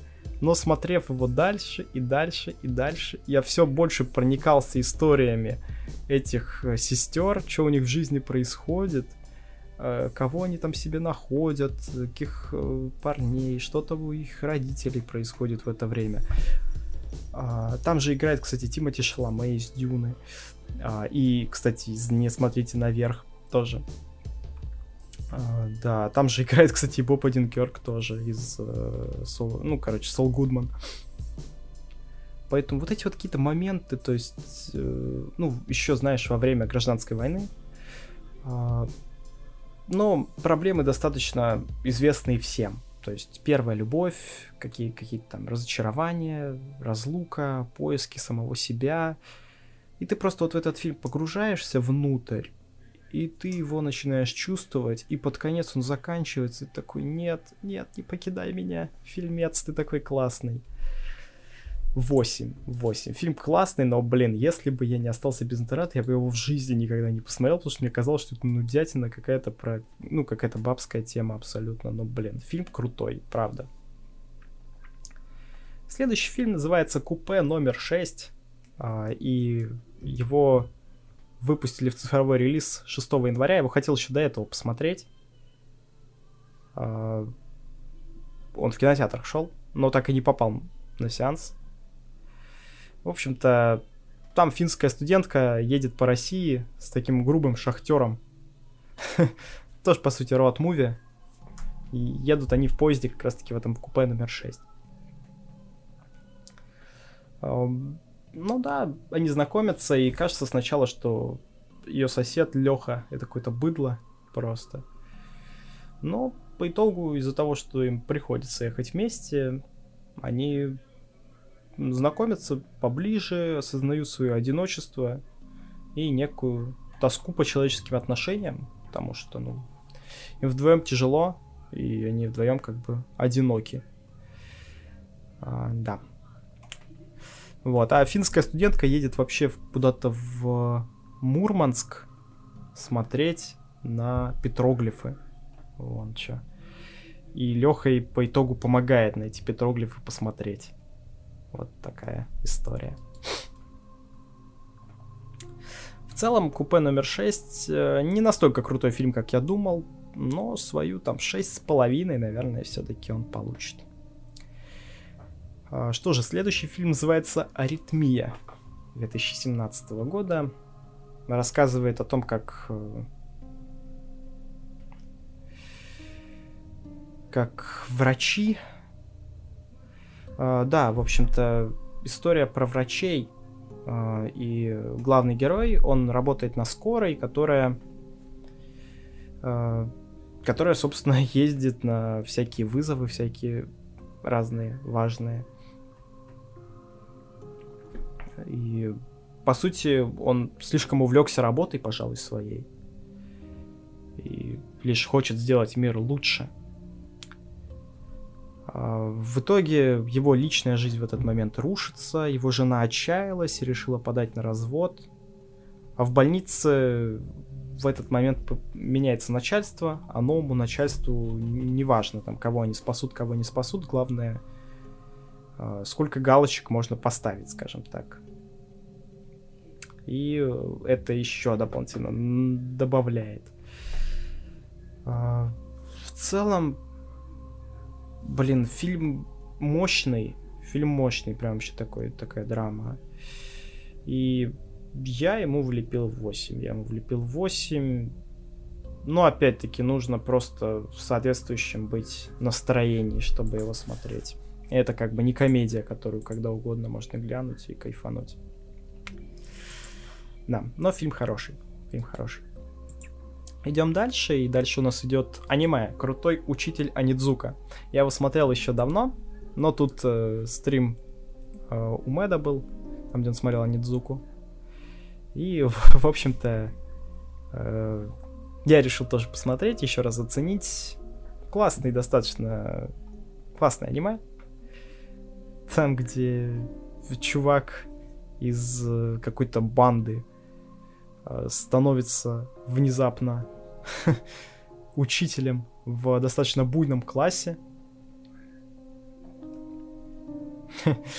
И ну, пытается усмирить детей, ну и по итогу вместе с ними там творит всякие дела. Классное аниме. Ну, тут, пожалуй, тоже ничего особенного говорить не буду. Дальше идет фильм «Этерна», часть первая. Это от Кинопоиска фильм, который вышел 20 января. Я его начал смотреть, и это, ну, я так понимаю, по какому-то роману снято было. Короче, что-то в стиле нашей Игры Престолов или что-то такое. Начал его смотреть, и прям такая, такой бред какой-то мне показалось. Какой-то, ну, экранизация бестселлера, я так понимаю, какого-то фэнтези, по идее, про который я вообще никогда не слышал. Но там, в общем, так, такая история в стиле реальной Игры Престолов тоже там какие-то королевства, что-то там прям лор какой-то сумасшедший у этого фильма. И я думаю, что те, кто ну, реально вкупились, они оценили. Я не вкупился. Я подумал, что будет понятно обывалом типа меня. Но в итоге обывалом типа меня вообще ничего понятно не стало после часа двадцати, который я потратил на этот фильм. И я ему поставил пятерку, потому что, ну, картинка была хорошая. Моменты там с драками были тоже неплохие но в целом это нудно, скучно, и там какие-то еще ветки сюжетные. Например, с девочкой. Они еще и сняты так себе. Короче, да. Не, знаю, в общем, что можно сказать. Дальше идет мультик. Мультик Муана от э, Диснея. Ну, такой, знаешь, типичный э, типичный мультик от Диснея, что тут можно сказать, там, где добро побеждает зло и все такое. Веселые всякие чудики, э, веселые люди, всякие там персонажи и все такое. Тоже ничего не могу сказать интересного про него. Но, видишь, э, мультики уже, наверное, я не могу воспринимать достаточно так, как я бы их воспринимал, будучи ребенком. Какие-то веселые моменты, конечно, веселят. Ну, смешные такие. Но их достаточно много, прям смешить пытается часто в этом мультике. Но целом фильмец самый-самый обыкновенный, со самым типичнейшим сценарием, там, где есть э, кольцо, которое нужно отнести в Мордор и все такое. Поэтому, да, 6. 6. Дальше идет фильм, который называется «По соображениям совести». Фильм, который я хотел посмотреть очень давно. Я все думал, когда же его посмотреть, но это военный фильм, а я не люблю военное кино. Ну, в смысле, я его люблю, ну, то есть как, я его смотрю. Я его не люблю, потому что мне не нравится тематика войны. Мне кажется, что война это отстой полный, и про нее вообще не надо ничего снимать или смотреть. И, но здесь история другая. Здесь э, история про человека, военного медика Десмонда Досса, который э, служил э, во время Второй мировой войны, уже после того, как взяли Рейхстаг, э, во время войны США и Японии. Э, но при этом Десмонд Дос является пацифистом, ну и в принципе таким достаточно идейным религиозным человеком, который по сути стал уклонистом в армии и не сделал ни одного выстрела, но при этом спас 76 человек, по-моему, за один день. Вот. Ну, короче, про такого героя военного сняли кино. Американское. Ну и самое интересное, что режиссером этого всего дела выступил Мел Гибсон, который, ну, до этого играл там в «Храбром сердце» каком-нибудь, ну, или в «Смертельном оружии», например. Ну, то есть чувак тоже из детства или молодости многих э, людей взрослых сейчас, да, с которым фильмы смотрели, а вот теперь он стал режиссером.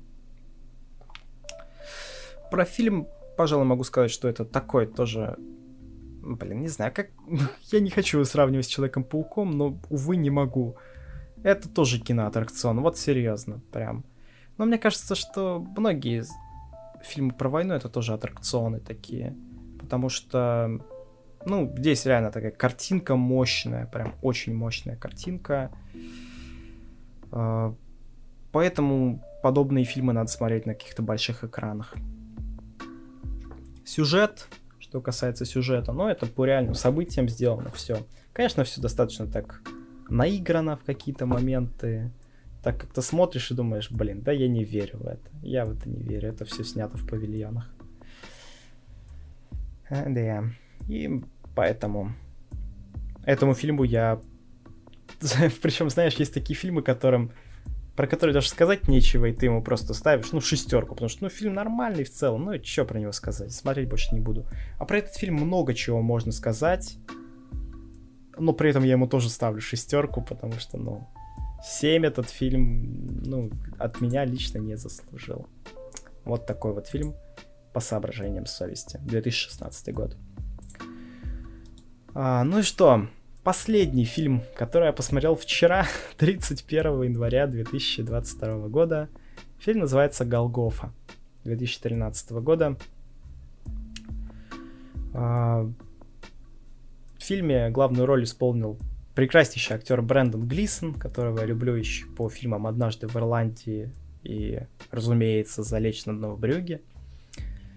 Он здесь играет э, святого отца, священника, а, которому приходит человек на служение и говорит ему, ну вот в этой будке для там, где грехи замаливают, в будке он ему говорит, что он его убьет в следующее воскресенье, потому что у него, ну там, некоторые события произошли в жизни раньше. Ну и вместо того, чтобы как-то обезопасить себя, священник решает просто помочь людям, которые приходили к нему в церковь все это время. Ну и просто всю неделю ходит и помогает им. Вот такая история. Ну а в воскресенье его убивают. Да, такой тяжелый фильм, но крайне занимательный, скажем так. Занимательный фильм. Он прям за затягивает, завлекает тебя, и ты смотришь и реально переживаешь. Переживаешь это, вот судьбу этого человека. Фильм тяжелый достаточно в том числе, потому что там у каждого свои проблемы, и когда понимаешь, что священник вот он чувствует, что он за всех за них несет ответственность, это, это мощно, это мощно. Так что, пожалуй, вот как можно высказаться о фильме «Голгофа» 2013 года, который я посмотрел вчера. Ну что же, друзья, а на этом все. Пожалуй, я рассказал про все фильмы, надо же. А, да, всего получилось порядка 150 картин, которые я посмотрел за эти за этот год, за эти 365 дней. Не знаю, как посчитать, но в среднем получается по фильму раз в три дня или что-то такое. Ну да, я даже сам не верю, что я их все оценил. Но да, на это пришлось потратить достаточно много времени. Что же, если вы до сюда дослушали, то я даже не представляю, насколько вам нечего делать, раз вы решили все это послушать. А, но все равно большое спасибо. В общем-то, да, пожалуй, на этом все. Смотрите хорошее кино. Ну да, для того, чтобы посмотреть хорошее кино, нужно будет посмотреть много плохого, чтобы понять, где, собственно, плохое, а где хорошее. И этим я продолжу заниматься в этом году. И думаю, что следующую историю э, своего продолжения моего знакомства с э, отечественным и зарубежным кинематографом запишу совсем скоро. Может быть, про какие-нибудь любимые фильмы расскажу. Потому что любимых фильмов у меня много, и я про них могу тоже три часа рассказывать. Ладно, спасибо всем большое, что послушали меня. С вами был я, Петч. Подписывайтесь обязательно, ставьте звездочки в подкасте, пишите комментарии. До новых встреч!